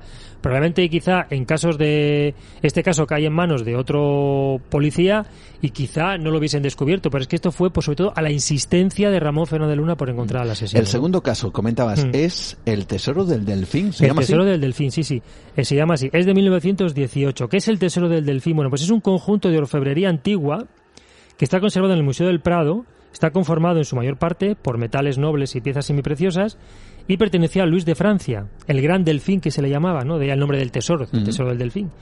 Es un hombre que no llegó, a Luis de Francia, no llegó a gobernar al morir en una pandemia de, de viruela de 1711. Su segundo hijo, Felipe V de España, heredó el tesoro Otra, una parte del tesoro está aquí en España, como digo, y la otra parte está en el Louvre de París. El subdirector del Museo del Prado denuncia el robo. La verdad es que fue un robo que se hizo poco a poco, o sea, no es que faltaran todas las piezas de golpe, sino que un día faltaba una, otra, otra, hasta que llegó un día pues que ya se notaba que faltaban más cosas, ¿no? Él observaba la falta de algunas piezas que habían sido incluso restauradas por el propio por el propio museo, ¿no? Por el propio subdirector de este museo. Y se dio cuenta de que faltaban 18 piezas de esa colección. La Dirección General de Seguridad envía a su mejor hombre, por supuesto era nuestro protagonista de hoy, Ramón Fernández Luna, e investiga prohíbe, él lo que hace es prohibir la salida de visitantes y trabajadores del museo. Hace fotografías, huellas, eh, huellas eh, de, toma las huellas, hace fotografías también de la del estado de las cerraduras, por si se han mm. forzado, ¿no?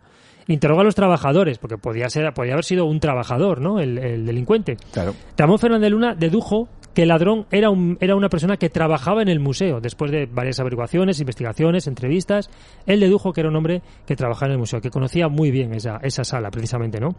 Se puso en evidencia con todo esto la falta de seguridad del museo, evidentemente, después del robo, ¿no? Hubo incluso dimisiones en el museo debido a este robo.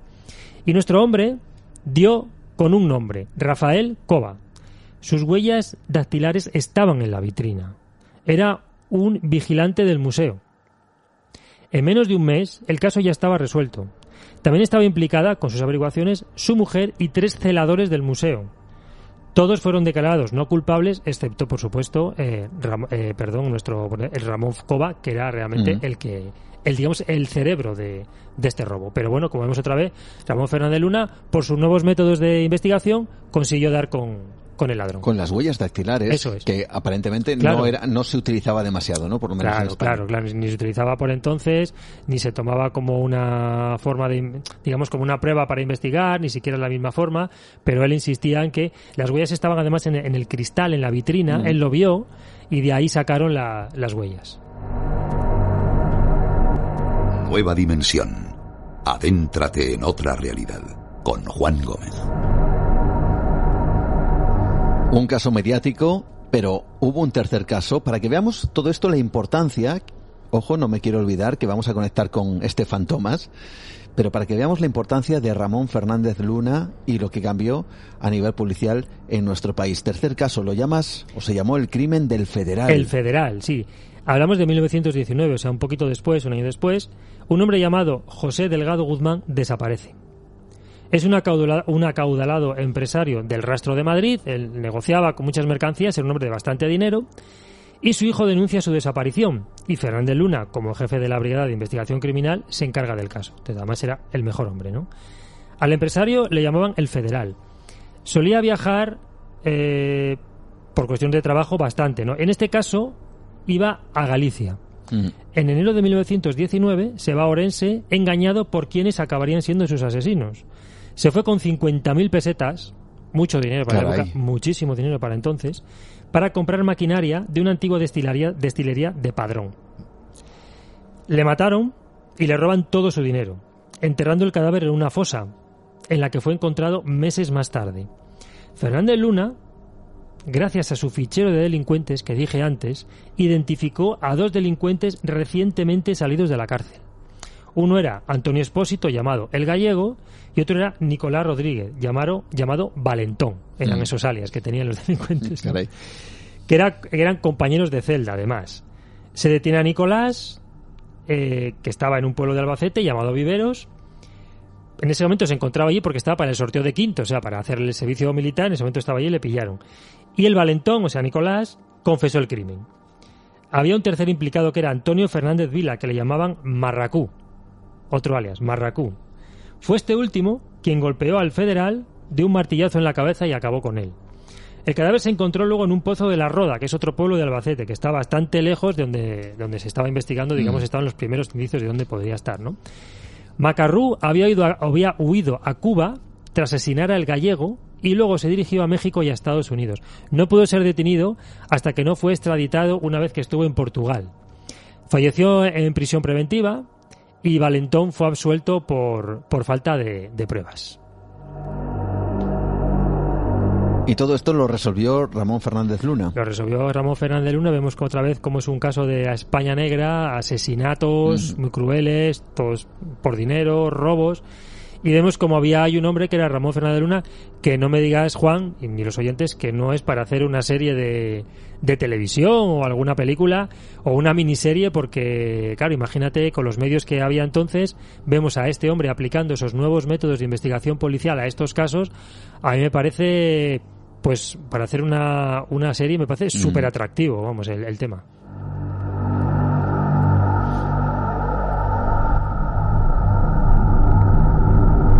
Y tras todos estos casos, de repente, en el camino de este policía aparece un personaje que podríamos denominar algo así como la horma de su zapato, Fantomas, alguien que incluso parece que quiere jugar a ese gato y ese ratón precisamente con el propio policía para ver de alguna forma, yo no sé si decir quién era capaz de librarse o quién era capaz de capturar a quién.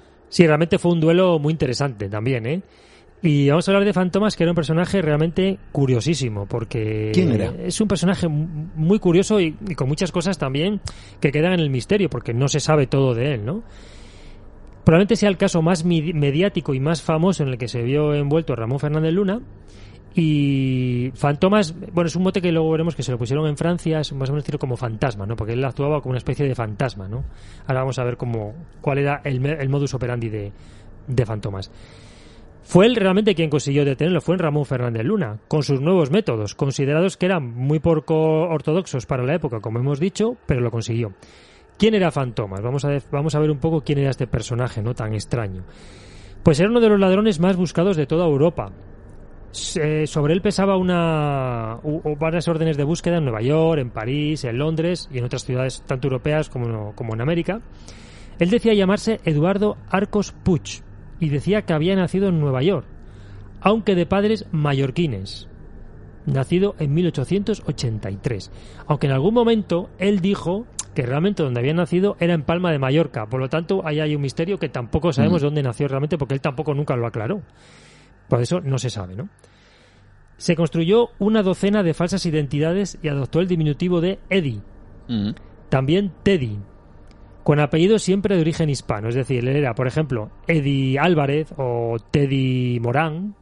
¿sabe? O sea, era siempre un nombre extranjero con un apellido castellano o español. No, no sabe por qué, pero bueno, él siempre adoptaba una identidad con esas características, ¿no? En el nombre. Sus alias policiales, claro, la policía eh, lo había conocido en distintas etapas en distintos países. En unos sitios era el aviador, en otros era el piloto, en otros era el marquesito. O sea, tenía se le conocía por distintos motes puestos por la propia policía, pero como adoptaba varias personalidades, pues por la que se le conocía en ese país en ese momento, que en Argentina era un aviador, pues el aviador. Casi como un fantasma, de ahí quizá lo del mote, ¿no? Fantomas, ¿no? Ese phantom, ese fantasma. En parte viene por ahí. En cuanto a lo de fantomas, como digo, se lo pusieron en Francia. Era un hombre muy peculiar, con una memoria prodigiosa y grandes dotes de actor, por lo cual tenía una gran facilidad para construir numerosas y diversas personalidades. En Buenos Aires, por ejemplo, como decía antes, fue conocido como piloto de aeroplano. En La Habana era un escritor. En Roma era un escultor. Y en Nueva York era un noble español. Pues como vemos, ves el marquesito, el aviador, mm. ¿eh? los distintos motes que se le iban poniendo a este hombre. Sus interpretaciones eran tan perfectas que ni siquiera sus amistades, que sus amistades, vamos a decir que estaba lo más granado de la alta sociedad, mm. nunca sospecharon de él, jamás. ¿Eh? era un grandísimo actor, se metía mucho en su papel y lo interpretaba a la perfección. En Madrid fue amigo de Ernesto Vilches, que era un gran actor de la época, que fue uno de los primeros actores españoles que fue a Hollywood, y a través de él conoce a la infanta Isabel, que es la tía del rey, como vemos ya, la tía del rey Alfonso XIII. Picaba alto este hombre. Claro, claro, es que se relacionaba con lo más granado de la sociedad de cada país al que iba, ¿no? De él se dijo, es una frase que a mí me gustó mucho cuando la, cuando la leí, tenía la distinción exquisita de un hombre mundano que está acostumbrado a ir siempre de guante blanco. Su cuerpo parecía hecho para vestir siempre el frac. Nueva dimensión. Rompe las barreras de lo establecido. Un auténtico camaleón, un auténtico fantasma que se dedicaba a robar y de qué manera, cuál era su metodología, qué es lo que hacía. Bueno, mira, para abordar su papel, su papel ya para rematarlo, digamos, y para ahora vamos a ver su modo superandi a la hora de, de, robar y de embaucar a las mujeres, que es lo que hacía, contó con la ayuda de Leonor Fioravanti. Leonor Fioravanti era una bella argentina, de origen italiano, bueno, es por su apellido, a la que conoció en una exhibición aérea en Buenos Aires. Durante años viajó con ella por todo el mundo y su presencia pues ayudaba a ganarse confianza tanto a sus víctimas y como para, como para despistar a la policía, porque juntos no daban el perfil de delincuentes de alto copete, no, no, no daban ese, ese, ese perfil. En 1915 tuvieron un hijo, se llama Eduardo, que heredó la vena aventura de su padre, por cierto, aunque ellos nunca se llegaron a casar. ¿eh? Ellos estuvieron juntos, tuvieron un hijo, pero no se casaron. Era, le llamaban el rey de los ladrones de guante blanco, que estaba especializado en desvalijar, sin dejar ningún rastro, habitaciones de hotel. Eso era básicamente lo que él hacía. Jamás empuñó un arma, eso es verdad. Mm. Ni mató a nadie, ni hirió a nadie, nunca jamás. Era de guante blanco. Su mejor arma era ocultar su verdadera identidad, como hemos visto, y un instrumento de cerrajería que se convirtió en mítico, que trajo de cabeza a toda la policía. Era una especie de ganzúa mágica con el que abría las puertas. Así. ¿Ah, incluso, cuando, incluso estando las llaves dentro. Dentro por, por, el otro lado de la puerta, digamos, por dentro de la habitación, que eso con las llaves, él conseguía abrirlo. Caray, era un hombre tremendamente habilidoso mucho, mucho. y tremendamente sigiloso. Era un genio del escapismo, que sin embargo no pudo con la sagacidad de nuestro querido comisario de Ramón Fernández Luna, ese jefe de la Brigada de Investigación Criminal de Madrid, y al final sí que consiguió capturarlo. Nuestro Sherlock madrileño al final pudo con él, ¿no? Tenemos al mejor ladrón del siglo XX, que es de origen español, parece ser, según él dice, y al mejor policía español. Como tú bien dices, era una especie de duelo a ver quién ganaba, ¿no? Su modus operandi consistía básicamente en camelarse a mujeres ricas y conseguir que le dijeran a qué lujosa habitación de hotel, en qué lujosa habitación de hotel se alojaban. Allí entraba usando esa ganzúa mágica, reventaba la caja fuerte y se llevaba las joyas sin dejar ninguna huella. A veces no ni siquiera descansaba entre viaje y viaje transatlántico, porque iba de Europa a América constantemente. Incluso en los barcos de camino entre los dos continentes, esos barcos que cruzaban el Atlántico, Fantomas seducía a las pasajeras y allí mismo les quitaba las joyas. Aprovechaba los viajes para... caray. No descansaba, estaba siempre, estaba trabajando. era, era un hombre que no, no descansaba nunca, ¿no? Trabajaba en casa también, teletrabajo, ¿no? Digamos. Sí, no, este hombre desde luego aprovechaba esos viajes para seguir robando, siempre de esa manera furtiva, camelando a sus víctimas, eh, transformando su personalidad, haciéndoles ver qué era lo que no era. Claro, imagínate la capacidad de seducción, ¿no? Ya no, ya no tanto por el físico, imágenes de él, tampoco es que fue un hombre excesivamente atractivo, pero había algo en él que, las, que le hacía atractivo, pues un hombre que siempre iba bien vestido, se relacionaba con gente de mucho dinero, era muy educado, muy amable, adoptaba un personaje y se metía en él, es decir, un hombre pues que realmente este, con este método no cameló a una o a dos mujeres, sino a muchas, por lo mm. tanto le, valía, ¿no?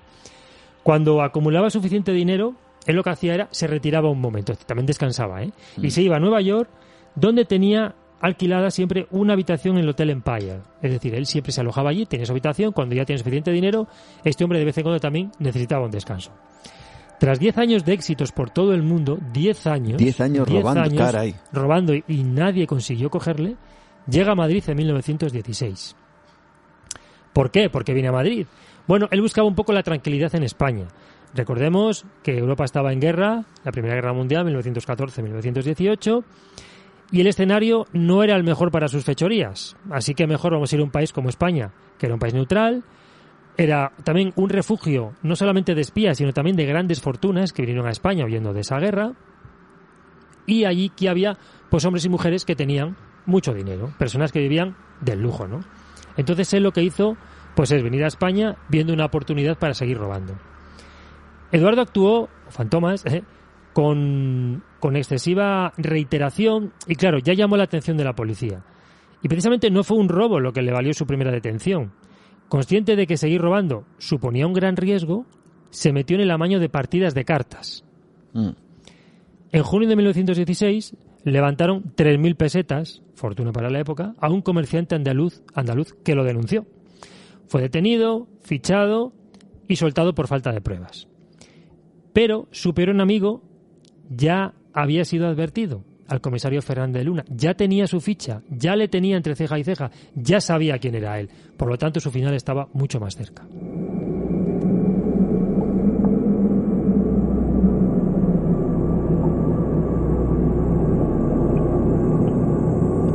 Y a partir de ahí comienza una investigación, lo que tú decías, el juego del gato y el ratón entre el mejor policía de la época y el mejor ladrón de la época en España, en Madrid. Diez años sin ser capturado, le capturan, le sueltan por falta de pruebas, aparentemente, pero ya está ahí la ficha y está el ojo de este hombre, de Ramón Fernández Luna, que dice, ojo, cuidado con este, que puede ser el famoso Fantomas, ¿no? Claro. Que me digan a mí por qué no se ha hecho una película de esto. Bueno, ahí lo dejo, ¿no? claro. Fernández Luna y su gente se ponen tras la pista de Fantomas. Estaba convencido de que se trataba del ladrón de guante blanco que estaba buscado por medio Europa. O sea, él ya imaginaba que era él. Todos los indicios indicaban que él tenía que ser. Fíjate, 10 años por todo el mundo y nadie le había cogido. Y nuestro hombre, Ramón Fernández Luna, ya sospecha que es él. La, la, presión sobre él fue tal que el mismo Fantomas, en ese, momento, en ese momento había adoptado el nombre de Eddie, se quejó en la prensa y dijo, el señor Luna la ha tomado conmigo, en cuanto asomo me coge. Como diciendo, a ver, ¿por qué conmigo? ¿Por qué yo? ¿no? Eso es lo que decía él en la prensa, ¿no? Hay un dato muy curioso respecto a la forma de realizar sus robos, y es que al parecer, te lo he comentado fuera de antena y te sorprendió mucho, mm. eh, usaba una calavera iluminada para asustar a sus víctimas, a las víctimas de, de sus robos. Este hombre. Si se despertaban. Es decir, si se despertaban, él llevaba una calavera siempre en la mano cuando iba a robar en las habitaciones de los hoteles. Porque todo parecía indicar que entraba por la puerta, forzando la cerradura, tan tranquilo. Eso es lo que se supone que hacía, ¿no? Se ponía sus mallas negras, su capucha, para que las mujeres cameladas no lo reconocieran. Y él dijo en una entrevista, tras ser detenido, o sea, a posteriori, después de haber sido detenido y demás, y de dejar su actividad como delincuente, afirmó que esa calavera era un viejo recuerdo de una antigua amante suya. Fíjate, ¿eh? contaba que él y su amante, la, fallecida, digamos, la calavera, eh, eran bastante aficionados a la morfina, al opio y al éter. Y practicaban un extraño rito, un extrañísimo rito, que consistía en abrirse las venas del torso y los brazos para chuparse la sangre el uno al otro. Eso es lo que él contaba. En una de esas veces que hicieron este rito, a la mujer se le fue de la mano, se cortó una arteria importante y falleció. Ella murió, como digo, y Fantomas nuestro hombre, rescató la calavera de su amante del cementerio pagando en un sepulturero para que desenterrara ese cadáver. Vemos que también tiene una parte siniestra. Es tremendo, ¿eh? absolutamente. Desde entonces la llevaba siempre consigo y la dejaba siempre descansando sobre la mesilla de noche de su habitación con sus dientes brillan, brillando en la oscuridad, al lado de la foto de esta mujer que supuestamente era la dueña de esa calavera, ¿no? Todo esto lo contó en una entrevista. No, otra cosa es que, fuera cierto y que le creamos. Luego vamos a ver que probablemente sí fuera cierto, por lo menos una parte de lo que ha dicho.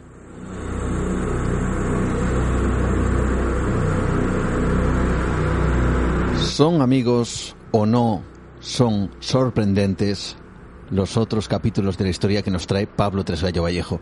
A mí quien me diga que esto pues no tiene eh, ni el más mínimo guion de película, como decías antes, pues la verdad es que no conoce la historia o no ha hablado o no ha escuchado a Pablo Tresgallo Vallejo contar estas cosas. Eh, increíble, eh, ya solo esto nos pone los pelos de punta, pero tenemos que continuar. Claro. ese duelo entre Ramón Fernández Luna y Fantomas. Claro, ¿cómo acaba, no? Pues en septiembre del 16 Fernández Luna reunió, reunió los suficientes indicios para detenerle y lo detuvo. En el tercer piso del número 3 de la calle Apodaca de Madrid. Fernández Luna y sus agentes lo detienen en una habitación alquilada. Estaba dormido y la verdad es que no puso ninguna resistencia. Incautaron trajes, útiles de, de cerrajería y la calavera. Por eso digo que él lo contó, no sabemos si exactamente esa calavera tenía toda esa historia que cuenta el detrás, pero la calavera estaba. Es decir, cuando Ramón Fernández Luna y sus hombres entran allí, a la habitación, la calavera estaba. Ninguno de estos útiles coincidía con la descripción de la mítica ganzúa que abría las puertas con tanta facilidad. Mm. Incluso, como digo, cuando la llave estaba dentro, ¿no? Ninguna coincidía con, esas características, con estos utensilios de cerrajería que encontraron allí. Eh, nuestro hombre Fantomas negó tener dicho artefacto, pero el comisario no le creyó. Nuestro hombre, insistente como nadie, dice, no te creo. ¿Cómo que no, que no la tienes? ¿Cómo que no existe? Averiguó nuestro hombre, que se había hospedado en verano en el Hotel Royalty de San Sebastián y envió un telegrama a la comisaría de policía de dicha localidad para que investigaran una cosa. Para que fueran a este hotel, registraran esa habitación a ver si allí encontraban algo. Y efectivamente, Ramón Fernández Luna tenía razón. La ganzúa estaba escondida en el colchón de la habitación donde se hospedó Fantomas. Es decir, la famosa ganzúa apareció. Incluso dieron con los fabricantes, que también eran de allí de San Sebastián. Es decir, que debido a la existencia de Ramón Fernández Luna, no solamente se detuvo a Fantomas, sino que se consiguió encontrar la mítica ganzúa que traía de cabeza a toda la policía.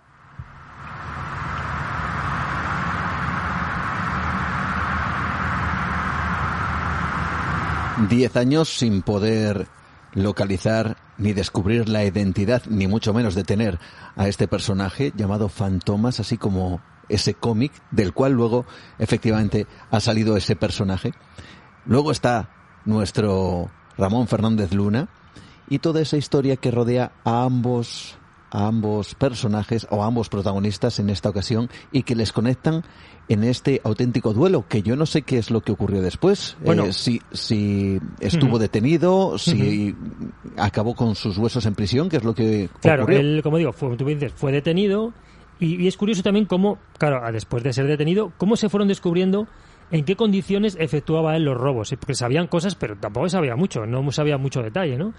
Según la reconstrucción de los hechos, Fantomas Fíjate, ¿eh? escalaba las fachadas de los edificios y se, y se movía por ventanas y balcones hasta su objetivo.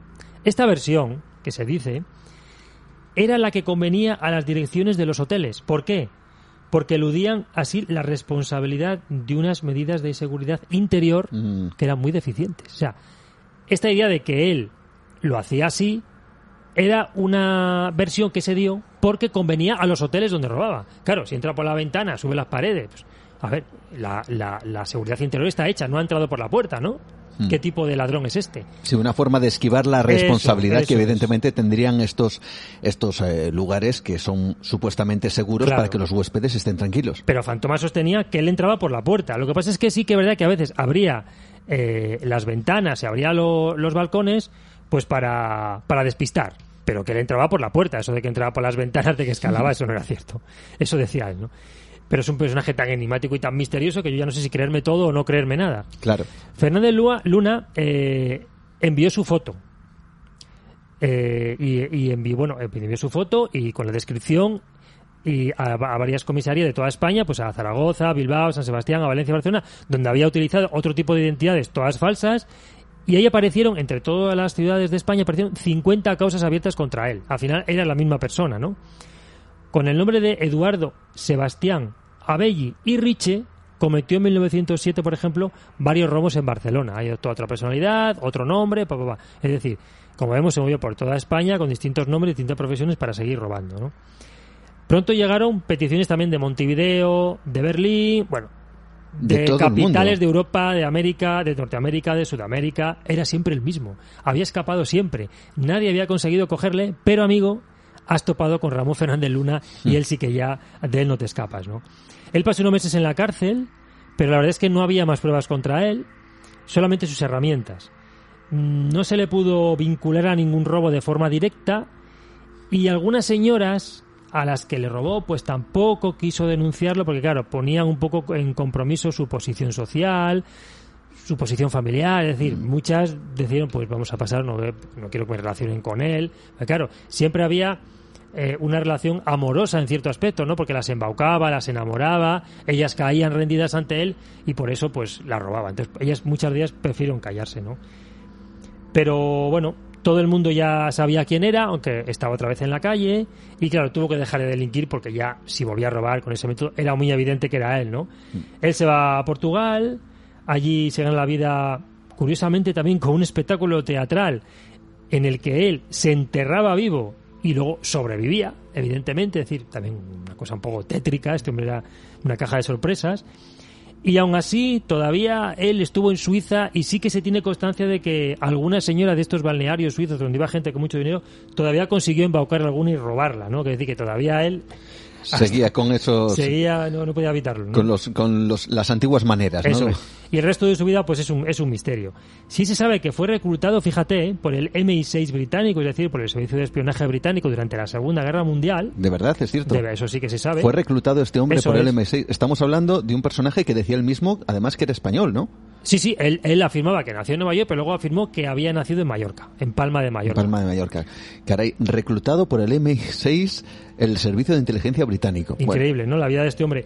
¿Cómo no hacer una película, amigos? No, pues vamos, es que a mí me parece una, una biografía, las dos biografías me parecen apasionantes, ¿no?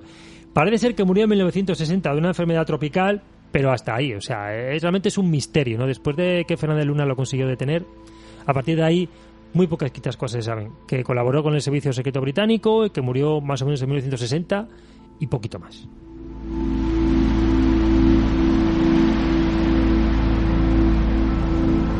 Claro, sabemos o no el destino de Fantomas, de este personaje. Pero ¿cuál fue el final de nuestro otro protagonista, de Bueno, Ramón? pues Fernández Luna? Ramón, Ramón, pues eh, logró hundir la carrera de Fantomas, consiguió acabar con él.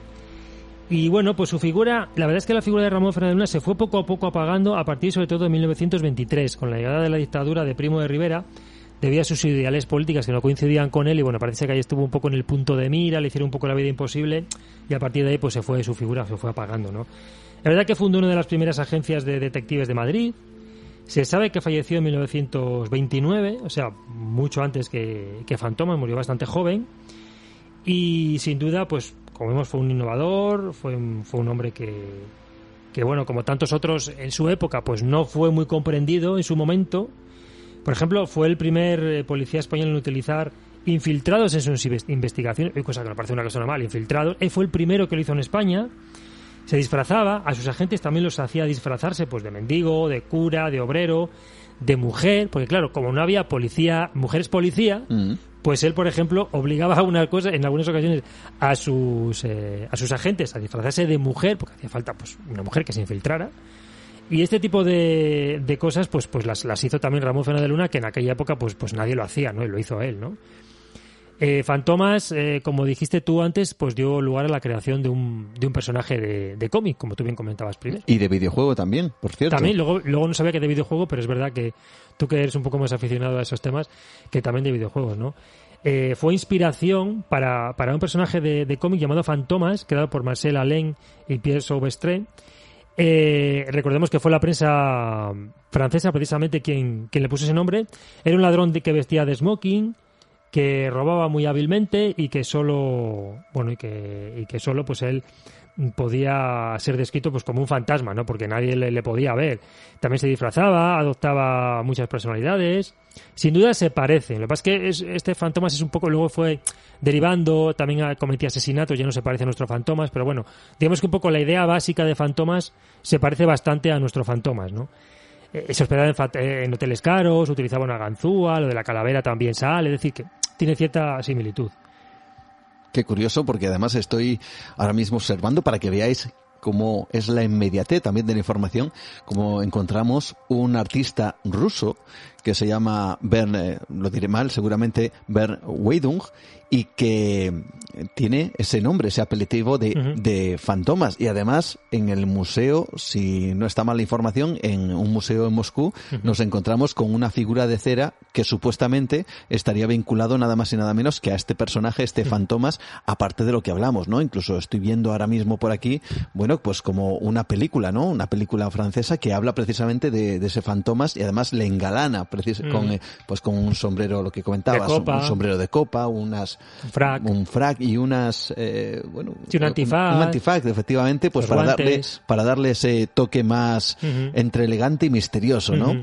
Para que veáis, amigos, esta historia tremenda. Así que si ponéis fantomas, que seguramente la mayoría de las cosas eh, estarán vinculadas a ese videojuego, esos, a ese par de videojuegos, pues que veáis que no es una invención por parte de una empresa dedicada al, entretenimiento digital, sino que tiene una historia, una base absolutamente real y luego un protagonista, Ramón Fernández Luna, alguien del cual se debería hacer sin duda alguna una película, ya no solo de este hombre, de Fantomas, sino de Ramón Fernández Luna.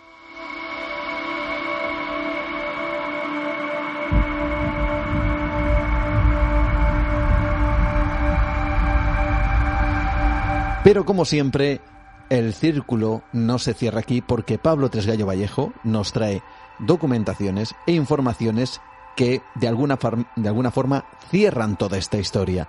Porque tiempo más tarde, tú me comentabas que hubo una, un esfuerzo por parte de familiares de uno y otro, es decir, de Ramón Fernández Luna y de Fantomas, para conocerse. ¿Cómo es esto?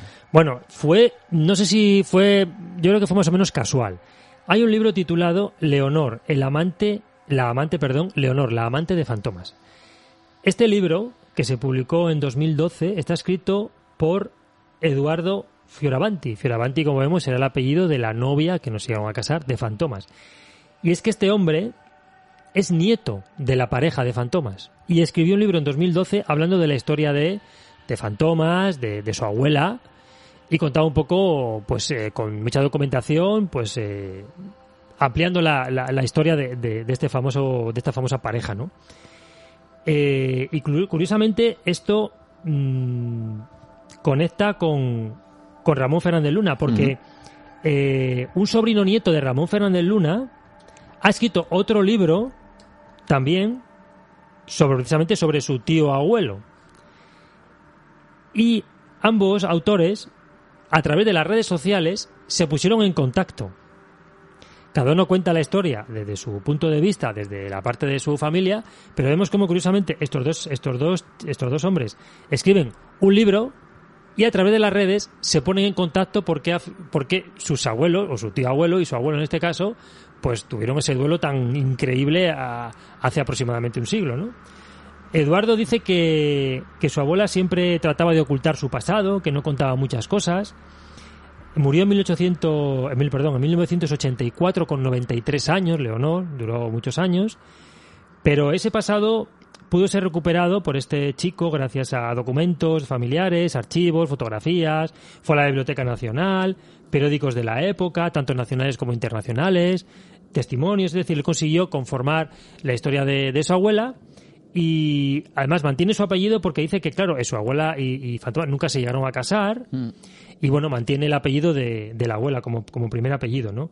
Entonces, como vemos, eh, para cerrar el círculo, digamos, como el sobrino nieto de Ramón Fernández de Luna y el nieto de Fantomas se conocen, escriben un libro cada uno, cada uno contando la historia de su punto de vista, y se conocen, hablamos de hace poquitos años, ¿no? Del 2000 y pico. Caray, qué, qué, interesante. Y me quedo ahora mismo con la imagen de el verdadero Fantomas, una imagen que está con su amante, es decir, con la persona en la que supuestamente les trajo la calavera de, después de haber muerto en ese ritual tan extraño y tan terrible y siniestro, y cómo el mito para que veáis amigos, transforma a estos personajes, quizá por esa cultura del videojuego, de los cómics o de lo que decía antes, la mitificación de ciertos personajes que acaban transformando incluso su propio aspecto. Y cómo ha derivado en que, bueno, pues la figura de Fantomas se vendan a día de hoy máscaras con ese nombre, la máscara de fantomas, es decir, una cara, una careta, pero que nada tiene que ver, evidentemente, con el original, ni mucho menos, y que casi tiene un aspecto Siniestro. Más que siniestro, como de otro mundo, ¿no? Mm. Extraterrestre, como si ese fantomas, ese fantasma, hubiera venido de otro, pues de otra dimensión o de otro lugar, o vaya usted a saber de dónde, ¿no? Para que veamos cómo cambia el mito de uno de los, eh, bueno, de una de las imágenes eh, que uno puede encontrar en internet de esta, de esta figura, de este hombre, y cómo se ha ido transformando en menos de 100 años en algo que, que, casi casi parece extraterrestre. Y lo digo porque la máscara es verde, como si fuera pues alguien venido, como digo, de otro mundo. Caray, tremendo, fascinante y, y que merece la pena que esta noche todos hayamos podido compartir, ya no solo la figura de Fantomas, sino también la figura de Ramón Fernández Luna. Pablo Tesgallo Vallejo, como siempre, un placer, un honor y sorprendiéndonos una vez más con estas historias, con estos otros capítulos de la historia. Un placer. Pues nada, buenas noches y dar otra vez las gracias a todos los oyentes, porque bueno, pues las redes siguen, veo que siguen, eh, bueno, me siguen diciendo cosas muy bonitas, yo lo agradezco a todos que veo que siguen interesando estos temas y bueno, pues espero que hoy también este tema sea del interés de, nuestros oyentes. Yo espero que sí. Así que, pues nada más. Muy buenas noches, Juan. Curioso e interesante, claro que sí. Muchas gracias, Pablo. Buenas noches.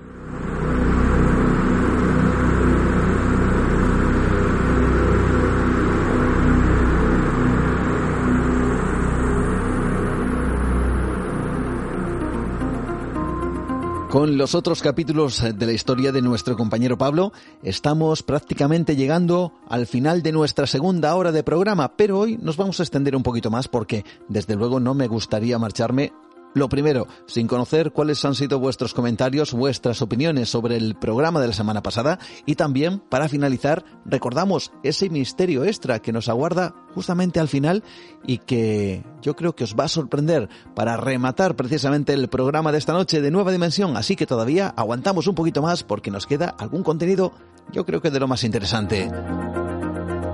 La semana pasada estuvimos hablando con Javier Ramos, esos misterios del salvaje oeste. Estuvimos hablando de La Tecla Muerta, ese podcast que recupera de alguna forma esos relatos, antiguos relatos y el espíritu de los relatos de terror que se hacían hace mucho tiempo en la radio, pero incluso también con ese toque televisivo que seguramente los más veteranos recuerdan a través de un auténtico maestro como fue Narciso Ibáñez Serrador. También la figura de los muertos vivientes que nos trajo José Manuel García Bautista. En definitiva, temas que han sido protagonistas la semana pasada y vosotros, como siempre, a través de ibox.com comentáis, porque ahí es donde tenemos alojado nuestro podcast, aunque también podéis escucharlo en iTunes, en Spotify, en Google Podcast y en otras plataformas.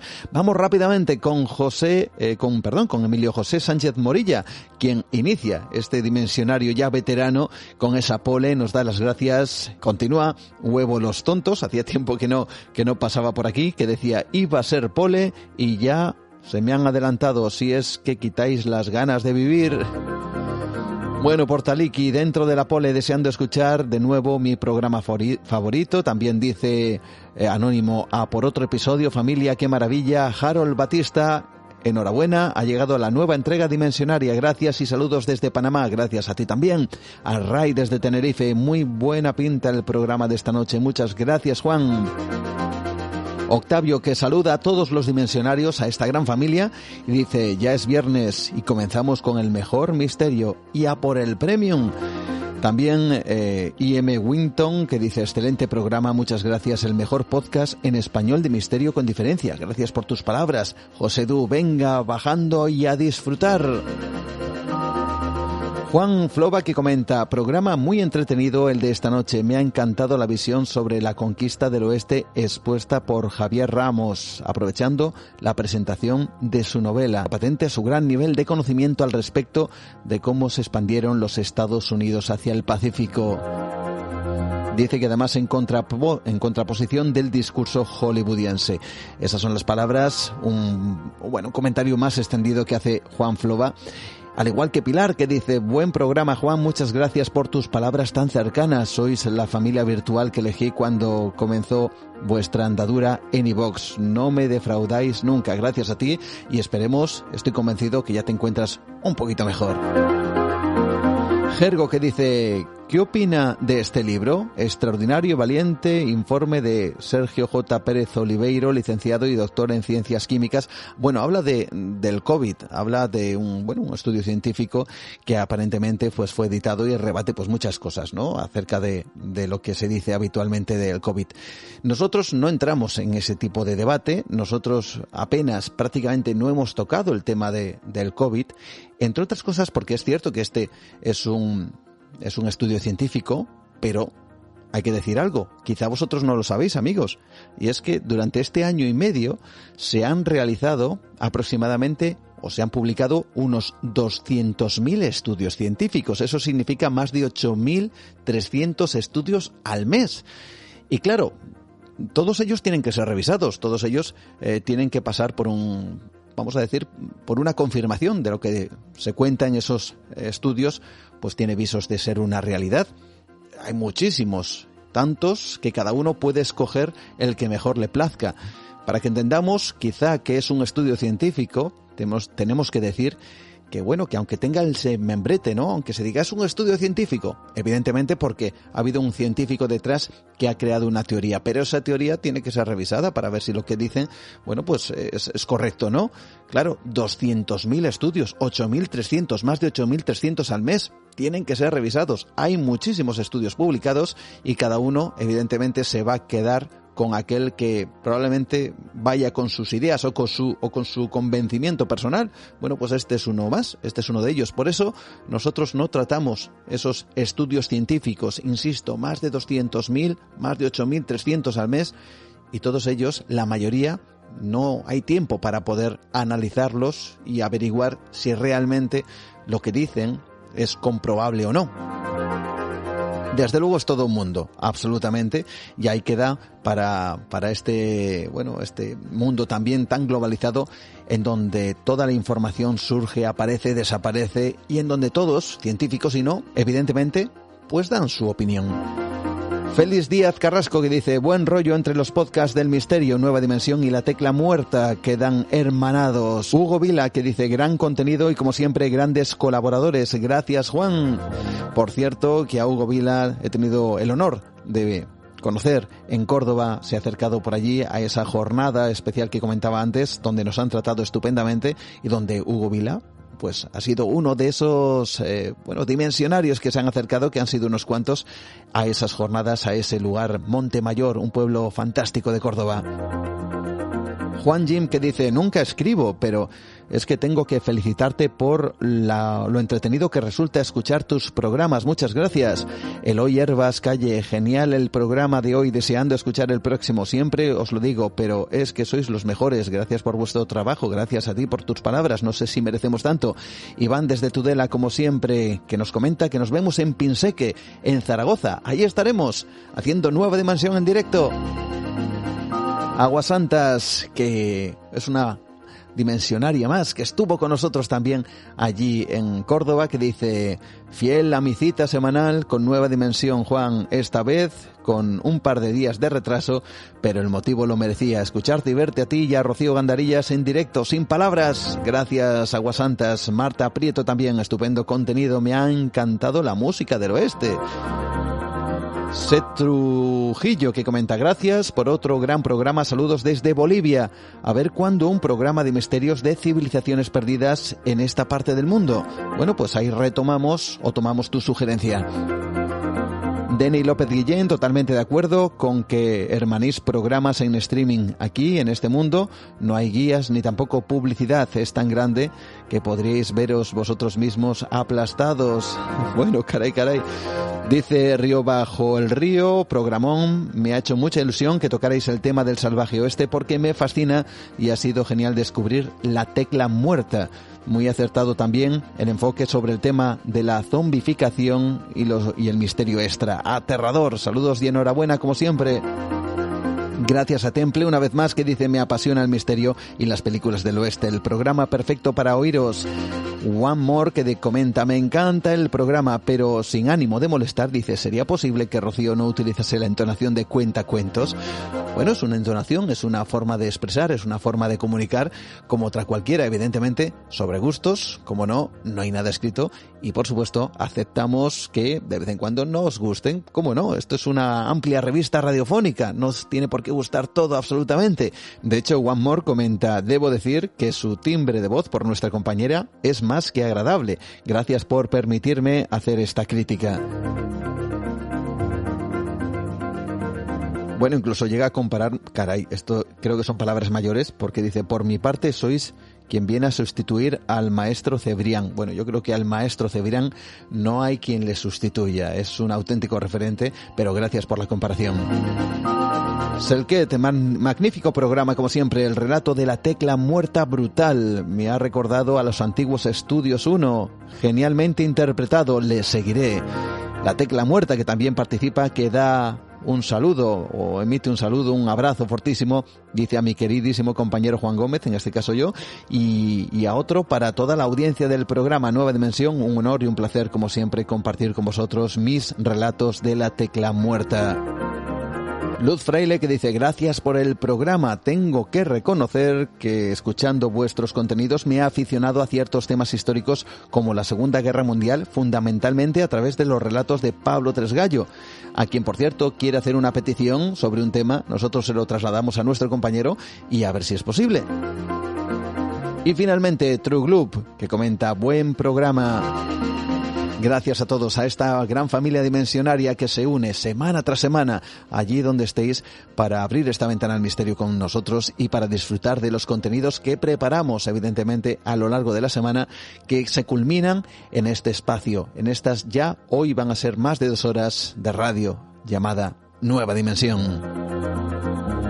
Gracias a todos los que también habéis decidido seguirnos en nuestro universo expandido, Nueva Dimensión Premium, y por supuesto a los que habéis decidido también apoyarnos.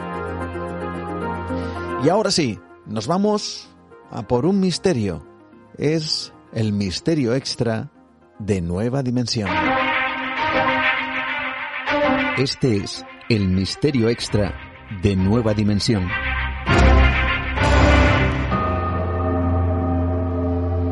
El metro oculto de Moscú. Sorprende descubrir que el metro de Moscú está repleto de leyendas urbanas y también de sucesos extraños que en ocasiones pueden poner los pelos de punta. El 15 de mayo de 1935 se inauguraba la primera línea. Más de diez años después, con el temor de una guerra nuclear, Stalin ordenaría construir un lugar secreto con el nombre en clave D6. La idea no era otra que construir una especie de metro subterráneo paralelo al normal, pero del que solo conocerían su existencia los altos cargos del país. Pero no solo sería un metro, sino que las obras crearían en su interior una auténtica ciudad búnker llamada Ramenki 43 una pequeña ciudad de dos kilómetros cuadrados, provista de almacenes, viviendas y servicios varios para sobrevivir nada más y nada menos que 30 años sin necesidad de salir a la superficie, lo que se estimaría que podría durar un invierno nuclear. Por supuesto, el misterio rodeó la construcción de este metro y la supuesta ciudad subterránea bajo Moscú. Un proyecto que acabó por denominarse comúnmente como Metro 2 y cuya existencia está llena de absoluto secretismo. A pesar de todas estas cuestiones, no existe una sola prueba de que realmente se construyera alguna vez, por lo que ha habido mucha gente que se ha lanzado a la caza de la ciudad subterránea de Stalin. La gente se colaba por zonas del metro abandonadas, se encontraron túneles, puertas y pasadizos desconocidos, pero nada concluyentes, hasta que la gente empezó a hablar sobre fenómenos extraños en el túnel del metro de Moscú.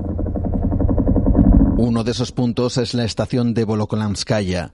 Construida en los años 90, la zona se convirtió pronto en un lugar maldito. A tal punto fue así que la estación fue abandonada no por falta de presupuesto, sino porque los trabajadores se negaron a continuar por los supuestos fenómenos que allí se producían. Hablaban de fuegos misteriosos, brumas que adquirían forma humana y sonidos de lamentos en los turnos de noche. Casi 20 años más tarde, la estación finalmente se terminó y por fin se puso en marcha. ¿Sabéis para qué utilizaba mucha gente ese apeadero de metro? Pues para suicidarse. Tanto es así que hay quien argumenta que una fuerza desconocida provoca el deseo de tirarse a las vías en ese lugar. Pero hay más. En el metro es conocida la figura del que llaman lineman, personaje fantasmal que aparece en los túneles. A este y a otros extraños personajes culpan de ciertos accidentes, como el ocurrido en los años 80, cuando el descarrilamiento de un tren provocó un incendio que acabó con la vida de varias personas, o el ocurrido en 1982, cuando una escalera mecánica acabó con la vida de ocho personas al atascarse un escalón. Según cuentan, algunos fueron absorbidos por el mecanismo de aquella escalera lo que ha hecho que muchos aseguren que sus almas vagan por los túneles del viejo metro de Moscú.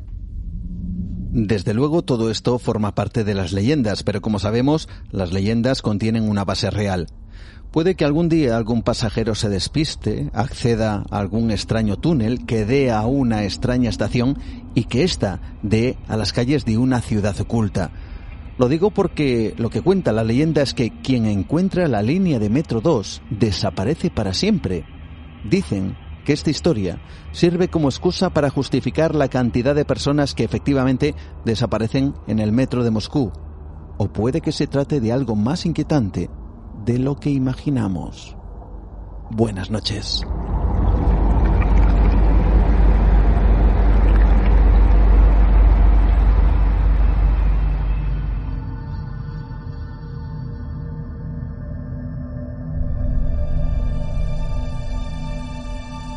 Y así con el misterio extra cerramos nuestra ventana al misterio una semana más, aquí, en Nueva Dimensión,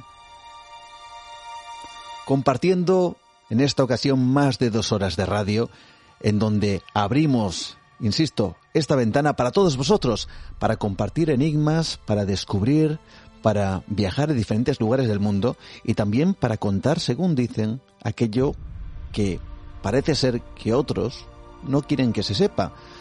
Esta semana, en el programa de hoy, la entrevista con una piloto que viaja a Afganistán, a Siria, a lugares de conflicto y que ha visto cosas increíbles, siempre eso sí, a cambio de no desvelar ni identidad, ni línea donde trabaja, la aerolínea donde trabaja, ni mucho menos el país en Oriente Medio donde ahora mismo mantiene su residencia, vigilada a través de bueno, las redes sociales, a través de su email y quizá a través de esa entrevista que hemos mantenido con ella, conectando directamente desde España con Oriente Medio.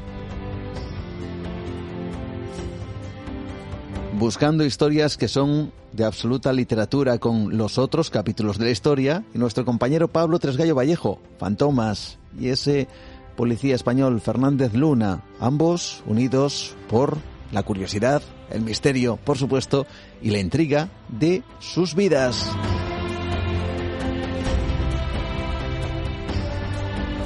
Gracias a todos por estar ahí, por acompañarnos, como siempre, semana tras semana, nuestras vías de contacto abiertas en Facebook Nueva Dimensión, mi perfil Juan Gómez Ruiz, Twitter, arroba Nueva de Radio, Instagram Nueva Dimensión Radio, nuestro email nueva de radio arroba gmail.com. Un placer que hayamos podido compartir estos momentos, un placer que nos hayáis dejado entrar en vuestras casas, un placer que hayáis decidido, con todo el tiempo del mundo que tenéis, haber dejado dos horas, dos horas y pico, para nosotros, para las cosas que queremos contaros. Así que para nosotros es un verdadero honor y una responsabilidad. También gracias a, a todos los que nos apoyáis en Nueva Dimensión Premium, ese universo expandido que esta semana viene con contenidos además muy personales. Lo dicho, dentro de siete días nos encontramos de nuevo en nueva dimensión y con todos vosotros con más misterios. Abriremos nuestra ventana. Así que lo dicho, hasta entonces, saludos de Juan Gómez. Mientras nos vemos en Toledo, nos vamos a ver en Torrelavega, en Cantabria, nos vamos a ver en Pinseque, en Zaragoza, en un montón de lugares. Hasta entonces, saludos de Juan Gómez. Adiós.